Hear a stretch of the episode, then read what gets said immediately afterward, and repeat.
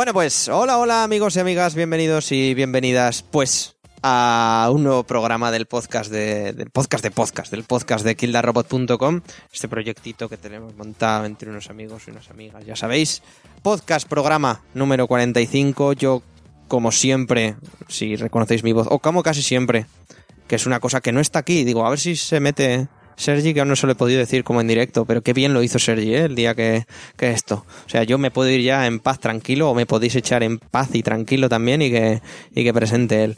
Bueno, lo he dicho. No, a ver, no, no es eso, Guille, pero aquí... ¿Qué, qué es, qué No, es no des ideas. Está a otro nivel la cosa, ¿sabes? Pero por experiencia. Sí. Y por eso lo queremos. Gracias por venir. Aunque hoy no esté.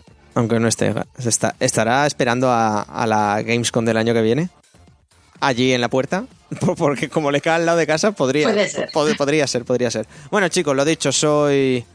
Soy Guillermo Rico aquí presentando a los mandos de la nave del misterio y de la risa. Acaba de hablar también por aquí Sarai. ¿Qué tal?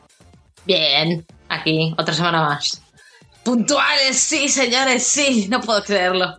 Bueno, oye, menos cachondeito, ¿eh? menos, menos cachondeito. No, es broma. Claro que sí, hay que, hay que reírse de uno mismo. Si no, ¿Y sabes qué ha pasado? ¿Sabes qué no ha pasado otra semana más? ¿qué? Que no te has pasado el Metal Gear, tío. Qué ataque más bajos. y, y to- y totalmente gratuito. O sea, no he visto por dónde me ha entrado esto. Es que al- yo sé que a la audiencia le interesa saber si, si te has pasado el Metal Gear. Y así todas las semanas hasta que te lo pases, Guille.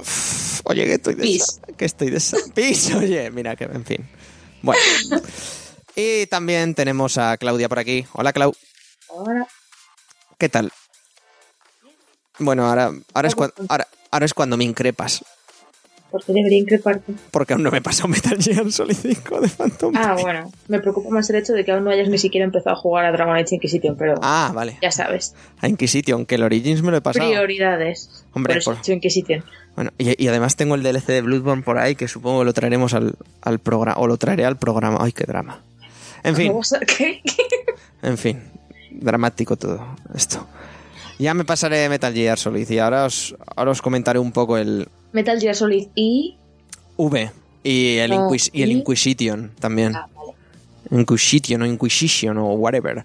Bueno, ya sabéis, chicos, ahora, ahora empezaremos con nuestras secciones habituales, pero antes, si estáis escuchando esto, nos haríais un gran favor, bueno, a hacer un gran favor, oye, si queréis, que tampoco ponemos la pistola en la sien de nadie, ¿no? Para que lo haga, po- porque no tenemos, básicamente. Creo. ¿Estáis armadas? ¿Qué? Nada, déjalo. Chiste malo. Que, que bueno, eso, que nos podéis compartir el podcast si os gusta, si, si no también, os podéis seguir en redes sociales. Y si estáis escuchando esto en iVoox, también sabed que estamos en, en iTunes. Y si estáis en iTunes, que sabéis también que estamos en iVoox. En fin, chicos, subimos música y vamos a empezar con las noticias. No, no, no, no sé, me he liado. Me he liado fuerte. Ah, Yo creía que me ibais a seguir, pero no, os habéis quedado calladas. No pasa nada, ha sido bonito. Bueno, en cierta manera sí. Sobre todo porque me os habéis reído de mí, pero bueno, en fin. da Sí, esto siempre. Claro, joder.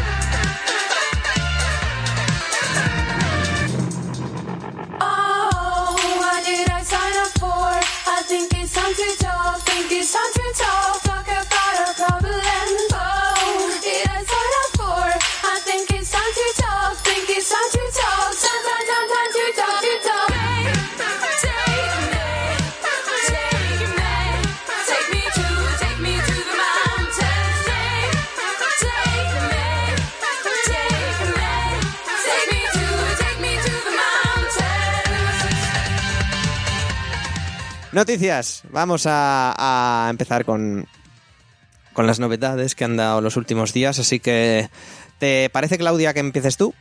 Perfecto. Pues tírale. Bueno, pues yo la noticia de la que quería hablar hoy es el hecho de que estamos a nada, a un par de días de que se celebre la edición de, lo- de los Game Awards de este año. Como ya sabéis, ha cambiado de nombre continuamente en los últimos años, pero básicamente es donde se decide cuál es el, el GOTI del año, eh, va a tener lugar en el, en el Teatro Microsoft o algo así de Los Ángeles.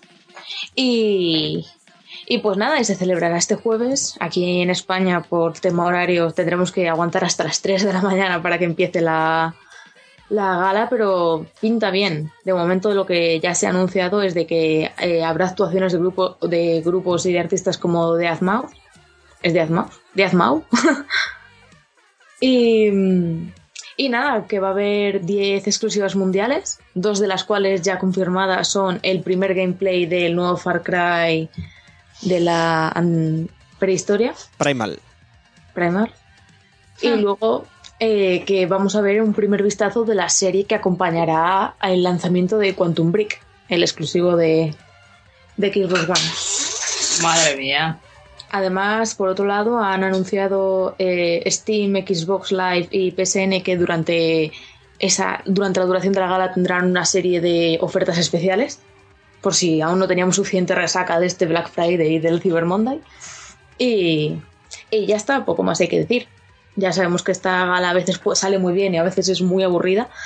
Esperamos que este año sea un término medio o muy bien. Y que gane el mejor. De momento están, si no me equivoco, están nominados eh, The Witcher 3, Bloodborne. eh, a ver, para un segundo, si lo tenía aquí. Fallout. Fallout ¿Seguro? 4, Fallout Bloodborne, 4, The Witcher, Bloodborne, The Witcher, Metal Gear. Metal Gear 5, sí, y el Super Mario, el, Paper- el Super Mario Maker este, que no sé qué hace ahí. Joder. Super Paper Maker. Mario. Ver, pff, madre. Eh, A ver, es que Super Mario Maker puede ser un juegazo o un ju- o una mierda, como un coco. Pero vamos, entre Fallout 4 de Witcher y. ¿Y cuál más has dicho? Metal Gear. No, Metal Metal Y Gear. Bloodborne. Y Bloodborne va a ir la cosa. Porque no, no. bueno, a ver, el ganador, el ganador. Yo creo que va a ganar The Witcher, ¿eh? Yo, que- yo, yo no, yo Metal Gear. Metal No va a Gear. Y no- Metal Me- Meta- Metal Gear, ¿y, sa- y sabéis, ¿y sabéis quién va a ir a recogerlo? Nadie, nadie se quedará en el premio allí en Los Ángeles, se lo queda dar Porque- el tío este, el porque no hay nadie en la oficina también, en la oficina no hay nadie. Nada. Eso me recuerda que no está Kojima Productions también nominado a Mejor Desarrolladora del Año. ¿Qué pasa si Sí, ganan? eso es súper- gracioso. es del ¿Qué pasa si ganan? No existe, o sea, ¿quién va a ir a recogerlo? ¿Nadie? Nadie. Bueno, y el premio este es para Kojima Production, pero como no existe, me lo llevo yo para casa. Supongo, no sé, sería gracioso. Hombre, O sea si, que- si, si hay, si hay duda en el GOTY y no lo gana The Witcher, estoy bastante, bastante segura de que la desarrolladora la gana CD Projekt. Hombre, eso seguro. Es más, yo creo que quizá hasta se, se merezca más Kojima Production que cualquiera, pero como no existen ahora CD Projekt Red, creo que sí. Creo que sí, por, por un trabajo concienzudo y bien hecho, vaya. A mi parecer. Ojo. Hombre, Bueno, más que trabajo concienzudo y bien pásatelo hecho, es- primero. Claro, que digo que más que trabajo concienzudo y bien hecho es por la imagen que tiene de cara al público, ¿sabes? Que a CD Projekt le tiran rosas, aunque The Witcher hubiera salido peor. Pero no ha sido el caso, no es un Fallout 4. Bueno, ¿no? No sé. Aquí repartimos amor en todos nuestros programas, ¿eh? Los lados. O sea que tú, Sarai, eso crees se- que... según a quien preguntes. ¿Tú crees que, que The Witcher? Es- o, o Bla- o Bloodborne. Bueno, y antes se lo de a Bloodborne, ¿eh? No por... No, sí, No, digo por- que a mí eso me parece más bien una cosa de, de gustos. Y, Sí, puede, y puede que según lo mires, Bloodborne hasta sea un poco más sólido que The Witcher 3, pero es que The Witcher 3 yo creo que ha tenido un impacto muy grande este año. Y, y mucha gente no se acuerda. Y, Y, te- y mira, y te lo digo yo que ni siquiera me lo he llegado a terminar, o sea que lo abandoné por... Porque Pero ya no me daba más la vida con el The Witcher. O sea, demasiado. Pero lo, lo malo de los juegos que salen a primeros de año es que luego tienden a ser olvidados, ¿eh? Sí, Pero, pero bueno, este, este año hay 50-50, o sea, me refiero, Bloodborne y The Witcher salieron a, a principios o en el primer semestre del año. Eh, Metal Gear está ahí en medio y luego tenemos a, a, bueno, y Mario Fallout, Maker. Mario Maker, olvidémoslo, que ni siquiera sabemos Sí. por qué está ahí. Cuidado, eh. que Pues igual- porque había que poner algo de Nintendo y que, Sí. que más ha salido en Nintendo últimamente que merezca la pena. Pues Xenoblade, Xenoblade Chronicles X. Los amigos de Animal Crossing. Y los amigos de Animal Crossing. Yo tengo un problema, yo tengo un problema con los amigos esto, ¿eh? Voy a tener un serio problema porque cada vez que los veo en la tienda me gustan más. Y es Quiero todos de Animal Crossing. Eh, una, vez, una vez compras uno es como las patatas. Ya, Cuando ya, haces ya, pop ya. no hay no stop, ¿eh? O sea, mm, empiezas con uno y de repente te sale una estantería de amigos que crece como una seta y dices, ¿tú de dónde coño ha salido esto? ¿Cuándo has comprado este amigo? Pero ahí está. Pero es que es un perrico con una guitarra, Sarai. Es que con- con- Y así, y así sigue la bola. es que, es que ¿cómo, ¿cómo le voy a decir que no a eso? ¿Cómo le voy a decir que no a eso? O a Tom Nook, que está también por ahí. Otra cosa, por cierto, bastante curiosa de los Game Awards es lo del tema de Star Wars Battlefront, que o gusta mucho o no gusta nada. Es también un juego que está ahí, ahí que todo el mundo coincide en que está bien, pero a la vez no. y que solo se llevó una nominación al mejor shooter. Estando en la categoría de mejor multijugador, no lo han nominado ahí. Hostia, esto ya, uff. Mira, te voy a decir, me- mejor shooter están nominados Call of Duty Black Ops 3, Destiny, la expansión de Taken King, Halo 5 Guard- eh, Guardians, Splatoon y Star Wars Battlefront. Y mejor multijugador están nominados Call of Duty Black Ops 3, Destiny de Taken King, Halo 5 Guardians, Splatoon y Rocket League. Pues fíjate que yo igual el, mu- el multijugador hasta se lo lleva Rocket League o el Splatoon. Ese es el- ese- ese es el cambio. Duty, ¿eh? Bueno, Call of Duty también nos salió muy bien. Call yo, of Duty yo estaba bien. sí, yo shooter, a pesar de que el Call of Duty este año ha salido muy sólido, yo se lo daría a- al Destiny. Porque por fin han hecho el juego que querían. Joder, pero es que Destiny eh, es una entramos, expansión. por eso te digo, ahí, entra- ahí entramos en el tema de hasta cuánto, hasta dónde está el límite de que es la expansión lo que está nominado. De hecho, Destiny creo que tiene como tres nominaciones. O sea, Destiny, la expansión. Es que la expansión es el juego que mola. Sí, pero realmente es como es como un es que no lo cuentan realmente como si fuera una expansión, me explico, lo, creo que lo cuentan a, a- nivel de esto, ¿eh? Y a nivel de ventas, no como un Destiny 2, sino como, mira, es Destiny, pero ya bien, ya completo, Ah, vale. no lo que te vendimos el año pasado. No esa mierda que, que jugaste tres días y luego ya, si eso, te compras la expansión a 60 euros y vuelves a jugar. Pues en tal caso es hijo saber por qué no está la GOTY de Dragon Age nominada. Exacto. ¿Eh? ¿Y por qué no está la, la división esta de Claptrap Gentleman que van a sacar ahora? es que si nos ponemos, si nos ponemos a nominar ya... Ah, es la, la misma edición super guay de Borderlands, pero con el Claptrap vestido con traje y a mostacho. Lo de Borderlands, ¿Sabes qué. ¿sabes qué me, me escama a mí siguiendo esa, esa cacharra? Que no esté. ¿Qué te escaman? Fez. que sale este año en formato físico. Qué fuerte, ¿eh? Qué Pero vamos a ver, fuerte. que lo que han puesto en la página web no es el formato físico, te están vendiendo un libro con un código dentro para descargar Fez. No, no, no vale la pena. Y, la banda sonora. Y una firma de Phil Fish. Pero también, descar- también descargable todo. Lo único que tenéis físico es un, es un librito, un cuaderno. Y la, o y la firma de Phil Fish. os están vendiendo un cuaderno por 100 pavos. No, y lo compráis Claudia. sin pestañear. Claudia, spoiler. Me han vendido un cuaderno por. o sea, ¿Te lo has comprado? habéis llegado tarde, amigos y amigas. ¿En serio? Junto al vinilo, hombre. Que sí, que sí. Yo voy a hacer. el- yo le voy a pagar la jubilación a Phil Fish. Yo a Phil Fish lo que haga falta. El Phil Fish no sé si llegará a la jubilación tal como está, ¿eh? O sea... Bueno, a ver. Todos los genios tienen su punto de locura. Algunos más, otros menos. Depende de lo genio que seas. Este juego es que es muy bueno. Entonces, claro. No sé. Creo yo. Vaya. ¿Qué opináis, amigos? ¿Sí al formato físico de Fez? ¿No? Bueno, a la Moleskine de cri. No a, no a la Moleskine de Fez. Yo digo sí. Yo digo sí a la Moleskine de Fez. En fin. Pon, ponlo en No. Twitter. sí, sí. No lo sé. Sí, sí, bueno, ahora, ahora, o ponedlo vosotros. Yo es que no tengo aquí Twitter, así que si lo queréis poner alguna de vosotros, adelante con ello, claro que sí. Y vosotros, amigos y amigas, nos podéis seguir en Twitter, arroba kildarrobot. Muy fácil. Más cosas que, que habrá en los premios, aparte de las actuaciones, hoy se ha confirmado que el, que el productor y DJ este, el Harwell, poco una mierda de DM de estos que van a... Me saldrá, que van al, al Tomorrowland y estas chorradas, que estará allí para hacer una representación de Zelda, de, de- de sus canciones más míticas en, formato discotequero. ¿Qué? Joder. Sí, sí, sí, lo, han- lo han confirmado y ha sido como en plan. "Pff, Joder, con lo bueno que fue lo de. Ya no solo porque soy fan ¿eh? de, de esta gente, sino porque lo hicieron súper bien del año pasado con el Koji Kondo y los Imagine Dragons, va a ser un poco la bajona, ¿eh? Creo. pero a saber. Y también se rumorea que igual le hacen un, un, un merecido homenaje a, a- al fallecido Satoru Iwata. Que no, me, que no me extrañaría, vaya. Sería como muy de llorar, ¿eh? Bu- sí. De- bueno, depende. Depende.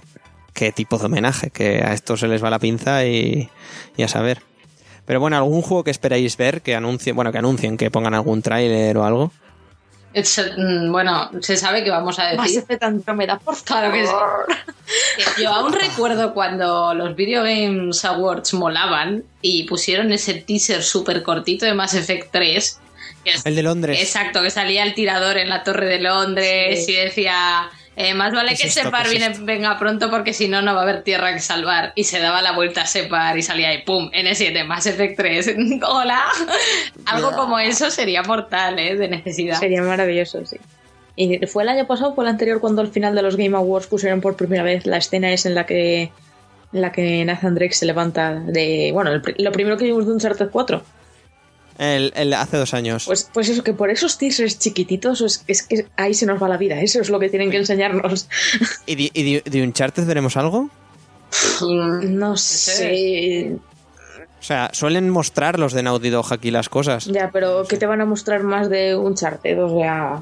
Pues no sé, las pecas de Nathan Drake, algo bonito. A mí me da igual. Como si muestran un logo. O sea, solo ponen como un GIF del logo parpadeando durante dos minutos. Yo soy un señor feliz. De todas maneras, esto mm, lo gana lo mismo que, que mm, el E3. Lo gana la ilusión, lo gana el amor y la verdad es que con cuatro cosas que nos pongan de franquicias que verdaderamente nos gusten, lo que pasa es que siempre termina saliendo lo mismo una y otra vez. Saldrán a un Man's Sky por decimonovena vez. Eh, mm, Entonces, no sé. Pero sí que es verdad que con un poquito de ilusión se, se nos ganaría y sería la gala bas- bastante más interesante, ¿eh? Ya veremos, ya veremos. Encima lo veremos como todos los años, como gilipollas. Esto es así. Guay, ¿eh? Hasta me, me he hecho una tabla para apostar, ¿sabes? Con todas las. Esas que yo creo que van a ganar. Ahí a tope. Si se ve, se ve bien. Y con doritos. Claro, pero. es verdad, bueno. tengo que comprar Doritos. Y cerveza. Y, mo- Y, y y Mountain Mo- y Dew. Mountain Dew. Pero Que, bueno. que ahora lo vendemos aquí en España, sí, sí, maravilloso. No sé, chicas, pues, pues yo, a ver, yo eso que dices, compararlo con una ilusión que puedes tener en un E3 o en antaño una Tokyo Game Show, me parece exagerado. Que no, pero hablo, hablo de cómo se gana estas cosas. Ya, ya, ya. O sea, Pero de- bueno. de- luego la gente dice, no, porque no he visto gameplay, porque no he visto tal. Y más en un formato como los Video Games Awards, que tiene que ser un formato algo rápido, algo dinámico, ganaría un montón con, con un par de teasers de cosas que de verdad no se hubieran Pues- enseñado nada. Boom, ganado, ya está. Pues el año, el año pasado duraron la vida, ¿eh? Yo me quería morir. Entre eso y la PlayStation Experience, yo me quería morir, que la vivimos en casa de, de Adri, con Alba y, y tal, y, y- y de verdad, muy mal, ¿eh? Muy mal. Y aparte, la semana siguiente creo que también tendremos la PlayStation Experience, Ah, y, y espero que no presenten Shovel Knight 2. mira, los mato. Porque, Hmm. porque eso. Pero bueno, nos En serio, con a mí me E3 fastidiaron Shovel Knight para toda la vida. Ni siquiera me, me he propuesto comprarlo alguna vez, ni siquiera Pues probarlo. yo- No. Claudia he estado a, No. a como dos milímetros de cogérmelo en la tienda junto al junto al Amiibo porque están chulísimas ambas cosas. Pero he dicho, no que llegaré al podcast y me, y me cortarán los huevos aquí entre todos. Pero bueno, Eso es correcto. más o menos lo que podría pasar. Pero, pero vaya, no, no, no, no sé, vaya, entre actuaciones y demás, a ver en qué se queda todo. Yo espero también ver algo, como está la gente grande, ver el juego este que no me sale el nombre, que presentó Microsoft al principio del E3, el que estaba haciéndolo, creo que era Mikami, Mikami, no sé si Mikami, y el, y el estu- y Retro Studios. ¿Sabéis cuál? El Recore, eso. ¿Se llamaba Recore? ¿Cuál es? No sé. Tío, ese he perdido ya el... Uno que salía como en el desierto con un robot. Ah, es verdad. Que luego lo cambiaba de. Inspiración Star Wars total. Sí, él, eh, tenía la muy buena pinta y a, y a ver qué pasa. Eso o el Scalebound, Mm. Que también estaría bien ver a Camilla por ahí dándolo todo. Pero claro, no sé, porque cosas así como Kingdom Hearts, eh, No, Final que- Fantasy. Kingdom que- Hearts está tan lejos, tan lejos. Y lo de Final Fantasy, te juro que si nos ponen un tráiler más chorra del nuevo Final Fantasy, es un suicidio para el juego. O sea, Por- Oye, ya Oye, basta, pues a mí, ya me ponen, a mí me ponen a Cloud haciendo ¡Allí voy! Y ya. No, no, no, me, me Ah, me refiero, claro que sí. me refiero al nuevo, al nuevo Final Fantasy, ese que aún son los padres. Ah, vale, el Final Ah. Del, del que hemos jugado ya dos demos diferentes y todas esas cosas. Y es como, por favor, sacadlo ya o cancelarlo, pero dejad de torturarnos con este juego. Ya está, ya lo he soltado. A ver, es, es un juego sobre la amistad, tía. Sobre la amistad y sobre hacer acampadas. Es un juego, eso es un simulador de los Backstreet Boys. Bueno, pero eso... Y, y me- y- y la, pre- la pregunta es, Claudia, ¿qué problema hay en eso? Joder. Espera. Si tengo, si tengo que responderte a eso, No se puede empezar a enumerar todos los problemas que hay en eso, ¿vale? No, yo lo veo, yo lo veo como un... Mira, va a ser un simulador de la amistad y de hacer campamentos, en el que de día serás los Backstreet Boys y por la noche serás los Power Rangers.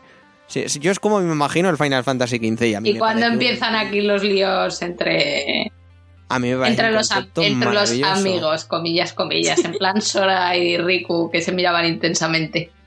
Luego Exacto. Kairi, Bueno, pero- Kairi ahí estaba, ¿sabes? Ahí estaba. Kairi es Ahora, una mentira.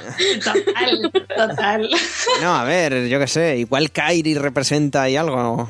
Pero bueno, no, no, yo no, no sé. Dejadme en paz. ¿Para qué habremos crecido? Estas cosas de más pequeños no lo pensábamos, ¿eh? No, no.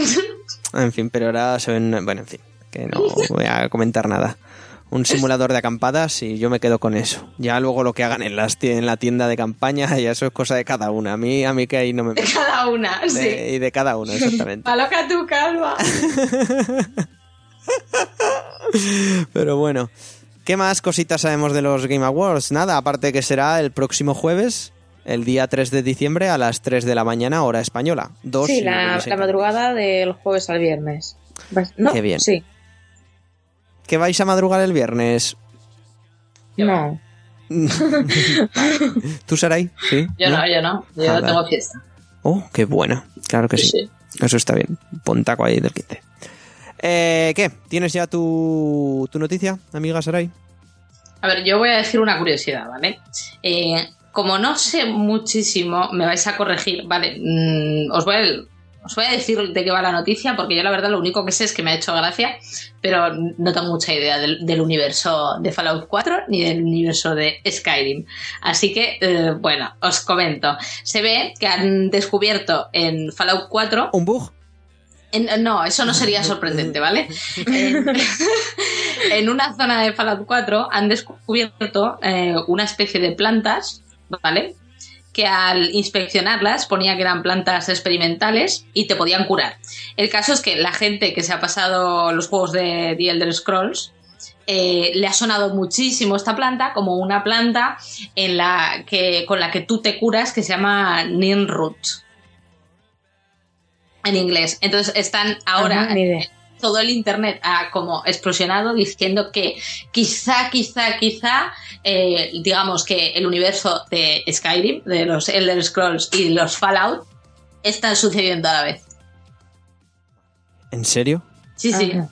O puede ser simplemente un easter egg, como, mm, bueno, te lo ponemos aquí en plan... Sí, te suena, ¿no? sí. Yo, Es pensando, de The Elder Scrolls, pero vamos, ya. pens- pensando como programador, yo, teniendo solo tres años o dos años y medio para hacer el juego, yo sé internet que voy a decir una locura, pero imaginaos, imaginaos que sencillamente han reaprovechado trabajo que ya tenían hecho. Sé que parece un logrón, ¿eh? Pero... No, pero, pero el caso es que no simplemente es el aspecto de la planta, sino que tiene el mismo nombre y luego al descubrir en un ordenador cercano se habla de la planta y se usa una descripción muy parecida a la que se da en Skyrim de, las pla- de la planta, de- en, en The Elder Scrolls. Pues, supo- pues supongo que es un poco lo tuyo y lo mío. Me explico. Mm. Habrán reaprovechado el trabajo y dirán, mételo como si fuera un easter egg y si lo descubren, pues que se líen ahí a comentar en Reddit. Yo lo haría, ¿eh? Por, por ahorrarme un poco de trabajo. Pero, yo creo- pero a yo saber. estoy de acuerdo en lo que seguramente sea un, un egg. Es como cuando. Y ya sabéis que yo soy un poco monotemática, pero es como cuando te encuentras las cabezas de Krogan en, por el universo Mass Effect así de manera random, en plan trofeos de caza. Pues hay una teoría, está la teoría de que eh, Dragon Age y Mass Effect son en el mis- están en el mismo universo y es como, pues mira, no. es un easter egg y ya está, y tampoco hay que darle tanta vuelta. Bueno, sí. hombre, pero imagínate que podría pasar, ¿eh? Te quiero decir que es un mundo poco apocalíptico y luego como que vuelven atrás en, digamos, un tiempo, eh, comillas, comillas, después de después del mundo posapocalíptico, ¿no? Hay que empezar de alguna manera. Digamos que The Elder Scrolls sería el futuro de Fallout. Quedaría guay. Lo que pasa es que estas cosas... O sea, Son planetas de la misma galaxia, son diferentes realidades alternativas. No, no, pero vamos, mm, como que es la gente que juega Fallout y la gente que juega The Elder Scrolls, que también es muy meticulosa, seguro que con el tiempo o descubren más cosas o lo desechan. Así que ya sabéis, chicos, meteros en foros, si os interesa. Bueno, ve- veremos a ver si os podéis meter en foros, lo podéis comentar en los comentarios de iVoox o de la propia web de kildarrobot.com y o incluso o incluso buscar las plantas y ya lo compráis por vosotros mismos. Que, también están bien. Además, así echáis las orillas en Fallout, por ejemplo. Y bueno, yo voy con, con, con tres, tres o cuatro apuntes, aún no sé muy bien cuántos voy a decir, que va a ser más o menos rápido, ¿vale? El, el primero es que, bueno, no sé si muchos seguís la, la actualidad o si alguno me sigue por, por alguna red social o alguna mierda, verá que yo soy un poco, un poco bastante fan de, de la marca esta de periféricos Razer. No, Guille, Eh. no.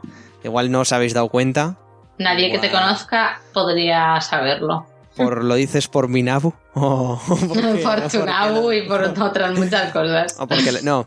Pues bueno, la, la- la marca de, con sede en San Francisco ha, ha anunciado que por fin van a sacar su, a partir de más o menos los primeros meses de 2016 empezarán a vender su, su línea de portátiles Razer Blade, que bueno, pues cuentan con un procesador i7 de la pasada generación, una GTX 970, diferentes configuraciones de RAM, diferentes pantallas, etcétera, y con diferentes discos duros en estado sólido. Entonces, más o menos, eh, bueno, pues respecto a todos los portátiles ga- gaming que hay, seguramente no sé, claro, porque no he podido probar, no serán la mejor opción, pero yo es, siempre escojo Razer por el tema estética, porque además hace poco leía en, en A Night Games, creo que era, un, un artículo de que, de que igual estáis conmigo, de que todo el producto que va dirigido al, al gaming tiene que ser por cojones hortera.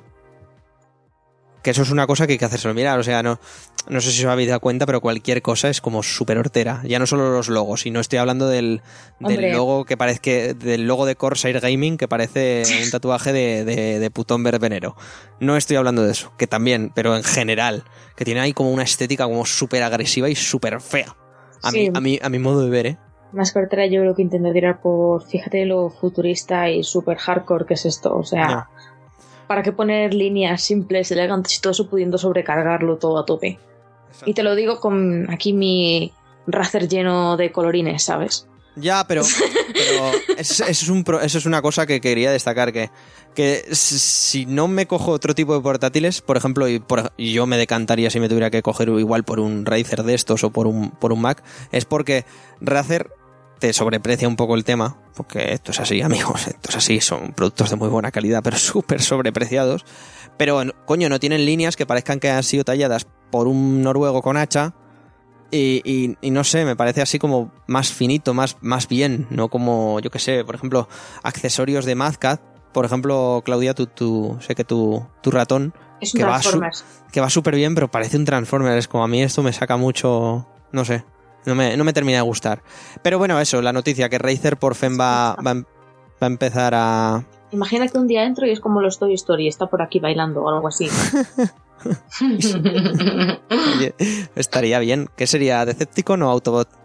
Yo qué sé, yo no veo Transformers. Ay, es verdad. Hay gente, hay gente para todo. Pues eso, está bien que, que Razer ya se decida a sacar aquí en Europa por fin toda, toda su gama de productos, que, que siempre está bien darnos a los consumidores pues más opciones para, para portátiles de este tema juegos, no solo los típicos Alienware y los típicos MSI.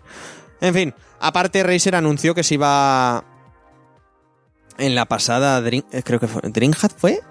Bueno, no sé qué hack, un hack de algo, un- una convención de estas, de- un hack. Había un hack por ahí, yo mm, recuerdo que había un hack que se va a, li- a liar con, con Lenovo, con la marca china de, de ordenadores, para crear varios modelos de ordenadores de sobremesa con, pues bueno, pues, focalizados en todo el tema juegos y todo el tema, pues reproducción de vídeo y tal de alto nivel, con una estética más gaming, que en este caso son pues líneas rectas más o menos bonitas, pero con un montón de luces de todo tipo de colores, porque ahora Razer le ha dado por ahí.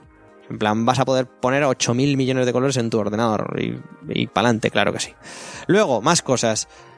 Yo estoy un poco indignado con esto, os lo he pasado antes, y es que lo llevo diciendo desde hace mucho, pero Hollywood está desatada. Me explico. Vin Diesel ha confirmado que va a haber serie de Riddick y que va a haber una cuarta película de Riddick, que no hacía falta. Han confirmado también que van a rebotear otra vez, bueno, rebotear no, continuar la historia de los Gremlins. Gremlins 3, está confirmado, que no hacía falta. Y, y, y Ridley Scott A ver, a ver. en, en sus cosas ha dicho, ¿os acordáis de Prometheus? Y Oh, todo el mundo. Eso, sí, eso que no le gusta a nadie. sí, Jamás Ridley podré Scott. olvidarme. ¿Sabes cuántas? ¿Sabes que No sé, yo me dio el hype con esa película, ¿vale? E invité a tres personas a verla. ¿Sabes que pagué cuatro entradas para el día del estreno de Prometheus? O sea, es que ese día es que lo voy a llevar siempre conmigo dentro. O sea, me duele el alma solo de pensarlo. Ya está, Madre continúa. Qué mal. Eh, pues eso le dije. eh, di- dije, Hola, soy Ridley Scott. ¿Me prestáis atención? ¿Qué quería Ridley Scott? Prometheus 2. Eh, no, Prometheus 2 no. Y dice, bueno, pues ya que no queréis Prometheus 2, os voy a sacar tres, pe- tres precuelas diferentes de Alien. ¿Qué os parece? Y, y claro, nos hemos quedado todos como diciendo, pero Ridley Scott, por favor, vete a tu puta casa y no salgas. La gente, no, por Dios, no.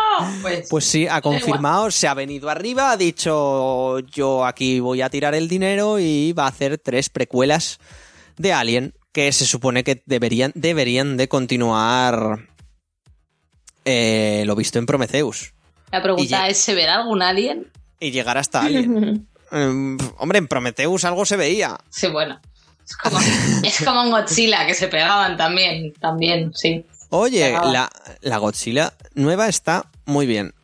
Bueno. Sí, sí quitamos todo el cacho que sale Brian Cranston. Te iba a decir sale- también sale Brian Cranston, ¿eh? Cranston, ¿y qué? Godzilla. y que sale el hijo este dando por saco. O sea, yo los 15 minutos que sale el monstruo, pa'lante. Claro que sí.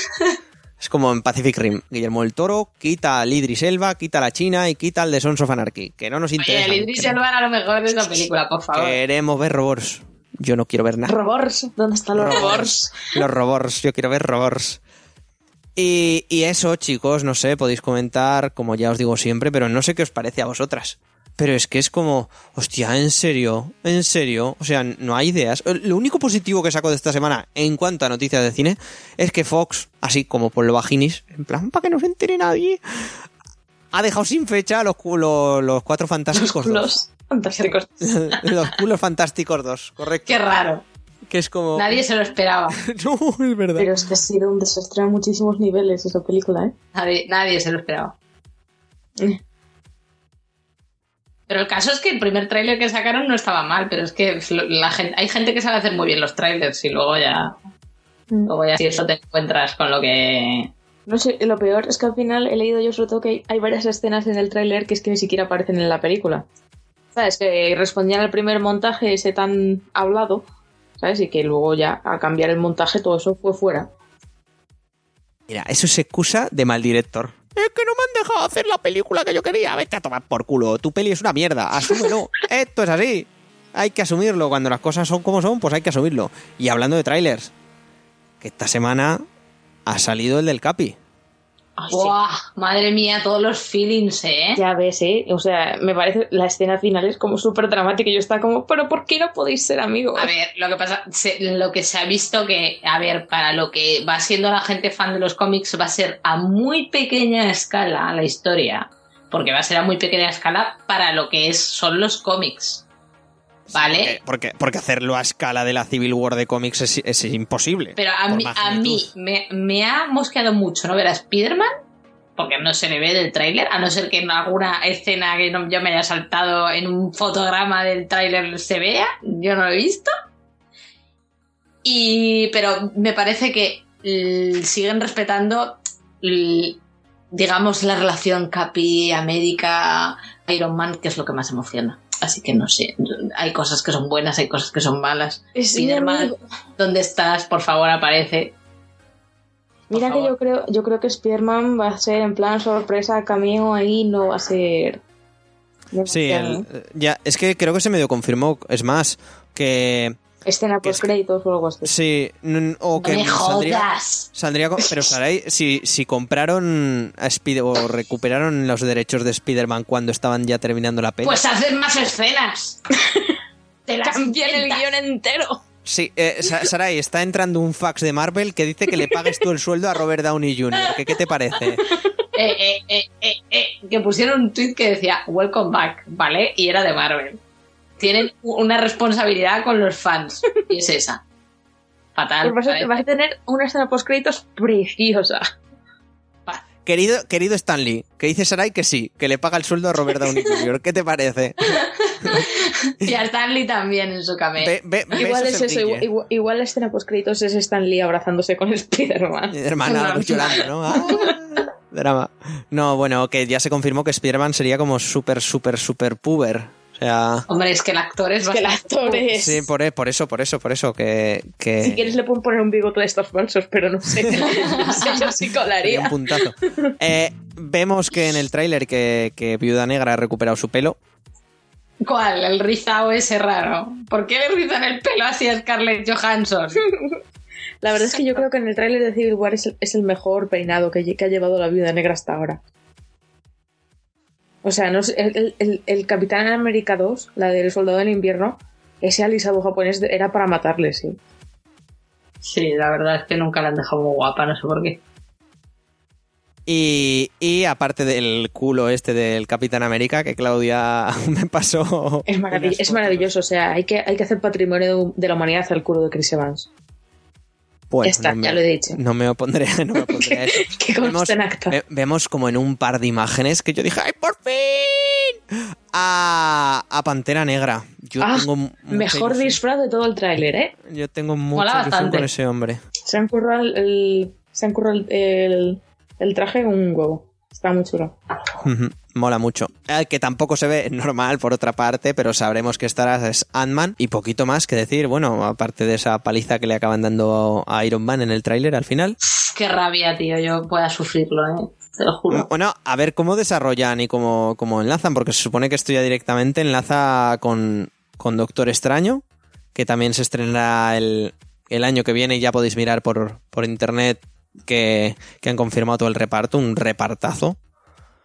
Y, y enlazaré directamente, pues eso, con, con, con Thor y ya Thor con Vengadores, o sea, tres.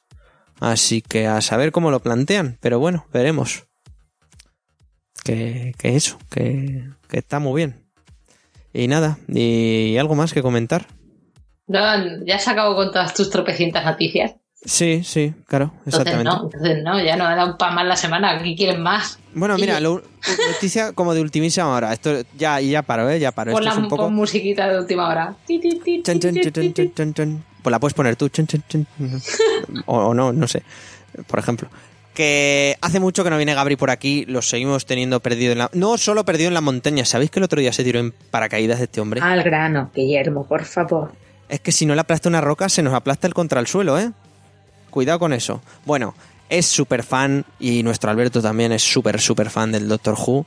Pues bueno, ha subido el señor Peter Jackson, sí, ese señor que confirmó que el Hobbit no tenía ni puta idea de lo que estaba haciendo cuando la dirigía. Durante tres años él, llegaba al rodaje y bueno, pues ahí estaba con la bicicleta y tal. Ha confirmado, mientras pulía los Oscars, sus Oscars, sí, sí, este señor se ha sacado la chorra muy, muy, muy fuerte que va a dirigir unos capítulos del, del Doctor Who. Así que supongo que los Wobians, si les gusta además el Señor de los Anillos, no el Hobbit, porque que te guste el Hobbit es complicado. Si le gusta el Señor de A los mí me Anillos, gusta el Hobbit. la película. Opinión, opinión impopular. Sí, tía. Sí, ¿para qué nos vamos a engañar a Claudia? Sí, un poco impopulares. Yo es que me Pues, río mucho con la de la batalla de los cinco ejércitos, pero en plan mucho. Pero es que es. mo- es que es súper. sí, pero A mí, es que las cosas, a mí es que las cosas que me hacen reír no puedo odiarlas. Es como Sarnado. Cada vez que pongo Sarna- Sarnado, mi madre me eh, amenaza con echarme de casa, pero es que yo me río mucho. Es que. Ese ridículo roza el- lo divertido y lo bonito. Claro. Pero lo del Hobbit, También, también. en fin. Qué drama. Bueno, pues que dirigirá varios episodios, o al- como mínimo uno. Pero creo que van a ser varios de, de Doctor Who. Así que, bueno, eso está bien. Esperemos no ver a los hobbits con, con el Doctor Who y con la TARDIS. Pero a saber, este hombre es muy de meter cosas que no tienen nada que ver por medio. Gente tirándose en carros contra ejércitos. Sin- sin- ahí, ahí lo dejo. Ahí lo dejo. Madre, cuánto odio. Pues un poco sale ahí, un poco. Bueno, chicos, ¿qué os parece si subimos música? Ponemos música más de la época victoriana y pasamos a Assassin's Creed Syndicate. Oh, no. Es que sabéis- que os habéis quedado súper calladas. Venga, amigas, yo qué sé, decid algo. ¡Vamos, Guille! Eh, bien, Sarai, ay, ánimo, claro que sí, hombre, claro. Vamos con Assassin's Creed Syndicate.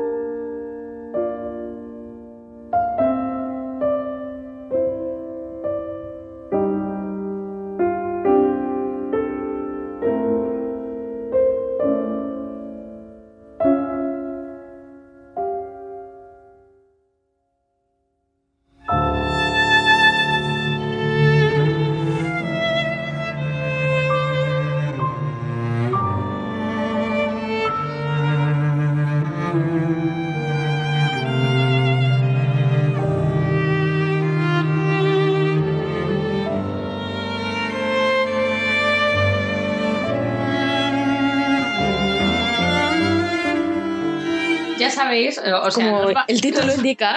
Nos- no, no, el Syndicate, sí, sí. Lo que, sí, o sea, ambientado en España en la época actual, que, que los sindicatos son corruptos, ah, no. Bueno, eh, como ya sabéis, en Assassin's Creed nos vamos a descubrir América, porque ya es como el décimo juego que sacan de Assassin's Creed. Así Aparte, que, ese, ese- ese era el 3, ¿cuál? El de Descubrir América. sí, eso. Guille, badum, ps. Bueno, Adiós. eh, eh, digamos que dividimos en tres grandes grupos, tres grandes partes en estos juegos, ¿no? Una es la historia, que cada vez es más mierdera, otra es la ambientación, que es lo que más o menos mola, y otra es, pues, digamos, el- el- la forma jugable, to- todo esto del parkour, luchas y demás. Vamos a empezar por la historia, por favor, por partes, como ya que es el destripador. Que por cierto, si lo quieres ver aquí en Londres, tendrás que comprar un DLC, porque si no, te comen los mocos. El caso, la historia actual. Eh, tenemos a dos hermanos, Jacob e Ivy Fry. Son gemelos, un chico y una chica. El caso es que después de Ubisoft, de todo este rollo que hubo con las mujeres asesinas que no podían hacerlos, las físicas, yo que sé, de los pechos o algo, mm, han dicho han- de meter una asesina. Cosa que a mí me parece bien. Puedes cambiar entre los dos personajes en cualquier momento. Digamos que Ivy es como más calculadora y Jacob es un poco así como más, más hostiable, en plan novita de Doraemon. A ese nivel, ¿vale? Y nos, eh, los hermanos deciden un buen día, su padre son hijos de un asesino, que por cierto lo sabían, raro, en la historia de los asesinos de, de Assassin's Creed, por el que de, repente descubren que su padre era un asesino cuando ya son adultos y entonces se entrenan. Pues aquí ya son asesinos de siempre. Y dicen de ir a Londres para, eh, digamos, eh, quitar el yugo templario que lleva habiendo en la ciudad desde hace tiempo, que de ahí sacan eh, todo este rollo de la revolución industrial que hubo en Londres y que estaba tan mal, pues es culpa de los templarios. Ya sabemos que todo lo malo de este mundo, al final, termina siendo culpa de los templarios. Y un buen día deciden que ellos pues van a ir a liberarlo, así, sin más, tan chorras como os lo estamos diciendo. No hay, más allá de eso, no hay argumento. Fin. ¿O ¿Le habéis sacado algún argumento más que, que- que yo me haya perdido? Ellos deciden ir a Londres, ella decide que quiere ir detrás de un fragmento del Edén, Y él decide que quiere una banda de y él decide que quiere una banda que se llamarán los Rooks. Y es lo único que quiere, los Rooks. Y te lo va a recordar por si se te olvida, ¿sabes?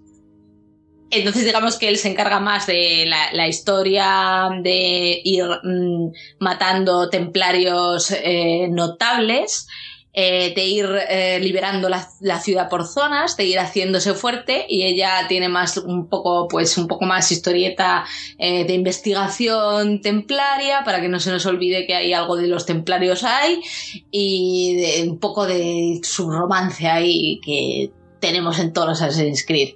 Eh, todos los capítulos los inicias y te saltan todas las principales a la vez, excepto en los últimos, con lo cual tú puedes hacerlas en el orden que quieras y no hay ni orden ni hay concierto, porque no te enteras de lo que estás haciendo en ningún momento. A mí- yo me sentía súper perdida. Y eso que me las hice todas a la vez, para no perderme. Pero no, es, es imposible. No, te quiero decir que no me entretuve con secundarias. Dije, al principio jugué muchísimas secundarias y cuando ya tenía casi todo Londres liberado, dije, me voy a poner ahora con la historia. Y no sabía lo que estaba haciendo. Yo eh, lo hemos hablado antes alguna vez y estoy de acuerdo con ella en que me parece que la fórmula que ha intentado hacer Ubisoft de tener los dos protagonistas, el chico, la chica, poder cambiar entre ellos, con quien te sientas más cómodo jugando, prefieres este, prefieres el modo sigilo, pues aunque realmente puedes hacer lo mismo con los dos, ¿sabes? Pues Sí. eh, eh, y eh, Ivy tiene eh, bonificaciones de sigilo, el bastón, por ejemplo, le sube eh, bueno, di- digamos que los estatus están preparados para que elijas para uno para una cosa y otro para otro, aunque al final, como tú los vas desarrollando como personajes, puedes elegir hacer lo que, Exacto. claro, lo que te dé la gana como que. Y aunque eso está bien, ¿sabes? Es una idea interesante y es una idea que llama mucho la atención y es parte del éxito que ha tenido y de la, bueno, la buena acogida que ha tenido Syndicate en comparación con, con Unity, es el hecho de que al hacer eso se han olvidado de que jugar, o sea, el poder elegir entre los dos, entre el, el- el poder elegir entre esos dos personajes para jugar no significa que tengas que sacrificar el hecho de que tu historia tenga cierta coherencia. Que no la tiene, o sea... Es, es que es el problema, es que son. eh, cada uno tiene sus objetivos, pero supuestamente debe ser una historia global. Bueno, pues no pasa. O sea, vas, haces exactamente las mismas misiones, sea con uno, sea con otro, haces, sigues los mismos pasos, ¿sabes? Pero quedan las historias como súper inconexas. Incluso en las partes en las que están los dos en el, en el escenario de la misión, ¿sabes? Puedes elegir con quién quieres jugar. Y te dice, yo me voy a encargar de esto, yo me voy a encargar de otro. Nada, al final lo hace el personaje que tú elijas, ¿sabes? Son. a- a- me acuerdo sobre todo de creo que es la secuencia, bueno, es una del principio, no sé si es la secuencia 4 o algo así, que tienes que ir a... a eh, bueno, tienes que recoger una caja, ¿vale? Que está en un sitio como muy vigilado. No sé si te acuerdas tú. Un cajón que hay una especie de... de, Sí, sí, en, la, sí. en la parte de trasera Sí, un coraje, sí. sí. Y está súper vigila- vigilado. Y te dice Jacob, yo me encargo de los tiradores y tú encárgate de bajar sin que te vean ahí abajo para hacerte con la caja. Entonces yo esperaba ver de repente a Jacob pues cargándose a los tiradores. Nada. Lo tienes que hacer todo absolutamente tú. ¿Sabes? Y es un, eh, típico cosa que dices, bueno, es que a mí a, lo mejor te apetece hacer todo el trabajo tú. Pero te quiero decir que es el típico detalle que en la cinemática te están diciendo una cosa y como has elegido caerte con este personaje, eso no pasa. ¿Sabes? Entonces, a eso, junto al hecho de que en las misiones, excepto cosas muy puntuales que tienes que hacer sí o sí con un personaje o con otro, pues queda todo como muy inconexa la historia. Pero aparte de... Es- Claro, Sí. es, una, es una idea buena, pero es que lo han hecho de manera muy vaga. Pero aparte de inconexa, yo de todos los Assassin's Creed que he jugado, y, mi- y- y mira que, o sea, me he pasado, mm, aparte de lo, me he pasado el, me pasé el que solo era de, de, de Vita y luego lo hicieron digital, o sea, que te quiero decir, me ha parecido la más floja de todas. Pero La historia. floja, ¿eh? La sí, sí, de que, eh, mira, eh, hace mucho que se perdió la rama actual, la rama de los asesinos, eh, eh, ya, ya has olvidado, eh, en Black Flag ya, ya olvidabas lo que eras, de hecho, ni siquiera eras un asesino hasta casi el final, que de repente aparecía la trama asesina, eh, antes no aparecía. Aquí es que, mm, vale, salen los asesinos, pero la historia no tiene nada que ver, o sea, nada, Mm, porque como tiene que ver la de ella, digamos un poquito lo de lo de el artefacto del Edén, lo de él, o sea, es que nada. Me ha parecido Sí. súper floja, no le he cogido cariño, o sea, más bien he sentido odio por Jacob, no le he cogido cariño a ningún personaje, no he tenido ningún... eh, y mira, que ningún flechazo con ninguno de los secundarios que mira que tenías el, que tenías Londres, que tenías esa época de la revolución industrial, que tienes personajes, o sea, que, em, que, que tienes a Disraeli, que tienes a Flores Nightingale, que tienes, que tienes a Charles Dickens, que tienes personajes conocidos, que no es como un Black Flag, que excepto mm, a Barba Negra no, lo- no, no sabíamos quién era nadie. Y sin embargo, ningún personaje me ha logrado a mí, ni ninguna trama me ha logrado, buf, coger. Claro, y es que además el- el- todas las escenas del presente es que se quedan muy en lo anecdótico, ¿sabes? Entonces, el- al final, mm, Syndicate no es un juego que continúe la historia de la franquicia, por decirlo como es como un spin-off de dos asesinos que hacen cosas. Y ya está, ahí ves Londres. Exacto, pero mm, me pregunto si esto, claro, en, vendiéndonos esto ahora, ¿qué nos van a vender en el siguiente juego? Yo te digo una cosa, yo ahora hay una, digamos, hay una parte opcional eh, que es un, es un poquito diferente a, al Londres de la Revolución Industrial, en la que eh, se me está metiendo una plasta del, del rollo de los precursores, que digo yo, ¿y ahora a qué viene esto? ¿Es una excusa ya para decir no, que el siguiente juego retomamos? Chico, yo aquí estoy empezando a perder mucho, mucho, mucho la fe a nivel de historia, pero, pero cero. No os esperéis nada, ni en este ni en el siguiente juego. Ya. Además, yo- si segui- tenemos en cuenta la tendencia actual de, de la industria de los videojuegos, igual vuelven a saltar en el tiempo y de repente tenemos un Assassin's Creed en la prehistoria. O tampoco os extrañe que Ponte los dinosaurios. que dado que el año que viene sale la película de Assassin's Creed con Con Fassbender. ¡Vamos a España! Fassbender, no os extrañe que, que nos saquen o un Assassin's Creed 2 HD o un remaster del Assassin's Creed 1 o alguna hostia así. O al primo de, yo que sé, de este hombre de Pero- Altair, que estaba por ahí perdido en España, por sí, sí, pero aunque sacaran remasters y todo eso, o sea, un año sin Assassin's A- Creed, pues no creo que se lo planteen ¿eh? en no. Ubisoft. O sea, ojito que Ubisoft Un año es, sin la, es, la, es la única que no, ha que no ha sacado de momento ningún remaster ni ninguna hostia rara así, ¿eh? De, de Assassin's Creed. Cuidado, que igual podemos estarle aquí dando ideas muy feas. La saga de Ezio Auditore, yo lo veo, ¿eh? Eso. Aunque ya sacaron una. Sacaron hombre, muchas recolecciones. Claro, como hicieron lo de la trilogía americana y todo eso, Lanzology y Sí. todo eso. Sí. Sí, Pero, pero bueno, yo lo claro, vosotras os, os habéis casi casi acabado el, el juego, como quien dice. Yo no, yo no, porque no, no he tenido tiempo para ello ni, ni he podido aprovechar. Pero pude llegar hasta la secuencia 4 y ver más o menos lo que es.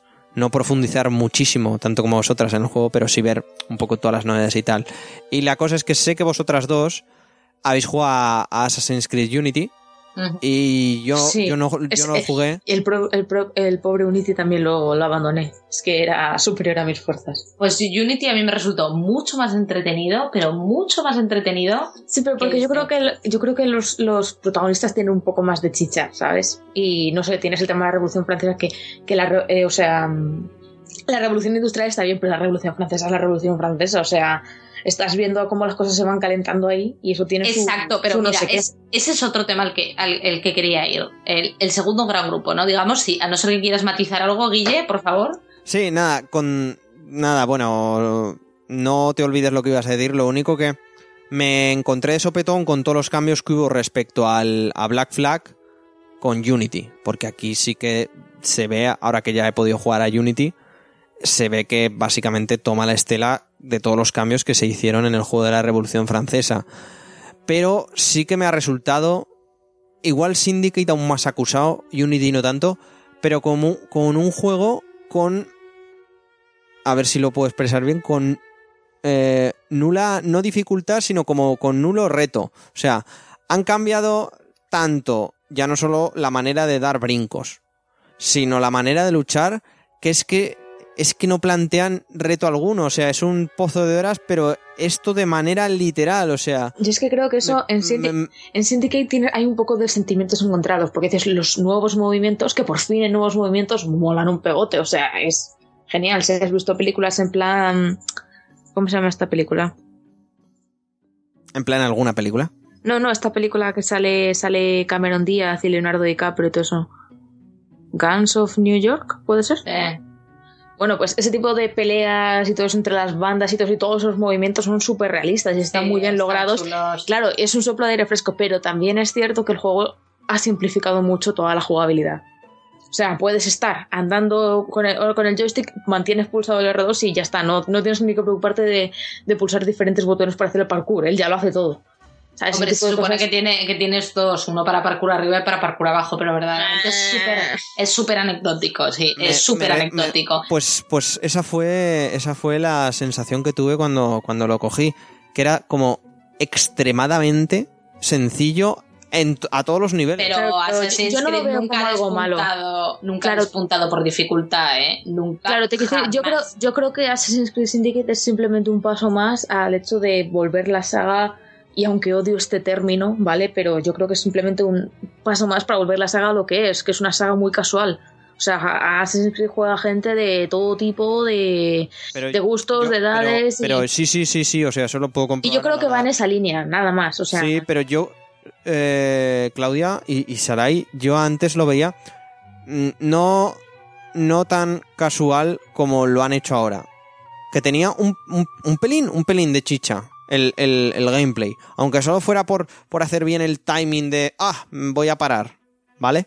Y voy a contraatacar. Pero es que ahora ni, ni eso noté. No sé, me, resu- me resultó mínimamente frustrante el hecho, el hecho ese de decir, bueno, no frustrante, pero sí decir, jope, pero si no, no hay nada. Eso también depende mucho de cómo juegues. ¿eh? Conforme vas desbloqueando los árboles de, de habilidades y todo eso, pues cae después hacer cosas un poco más chulas y te centras en voy a conseguir este combo, ¿sabes? Entonces está... Claro, que igual, que igual es mi cosa por haber solo Pero- llegado hasta donde pero a ver, llegado, No, a ver, es Más que está que- simplificado, eso es así, pero... Una, una más, más que más chulas, es, eh, se te hace, de hecho, conforme subes de nivel, se te hace todo mucho más fácil. Porque pegas, por- pegas el primer golpe y de repente le quitas casi toda la vida a- a- al, al que le has hostiado.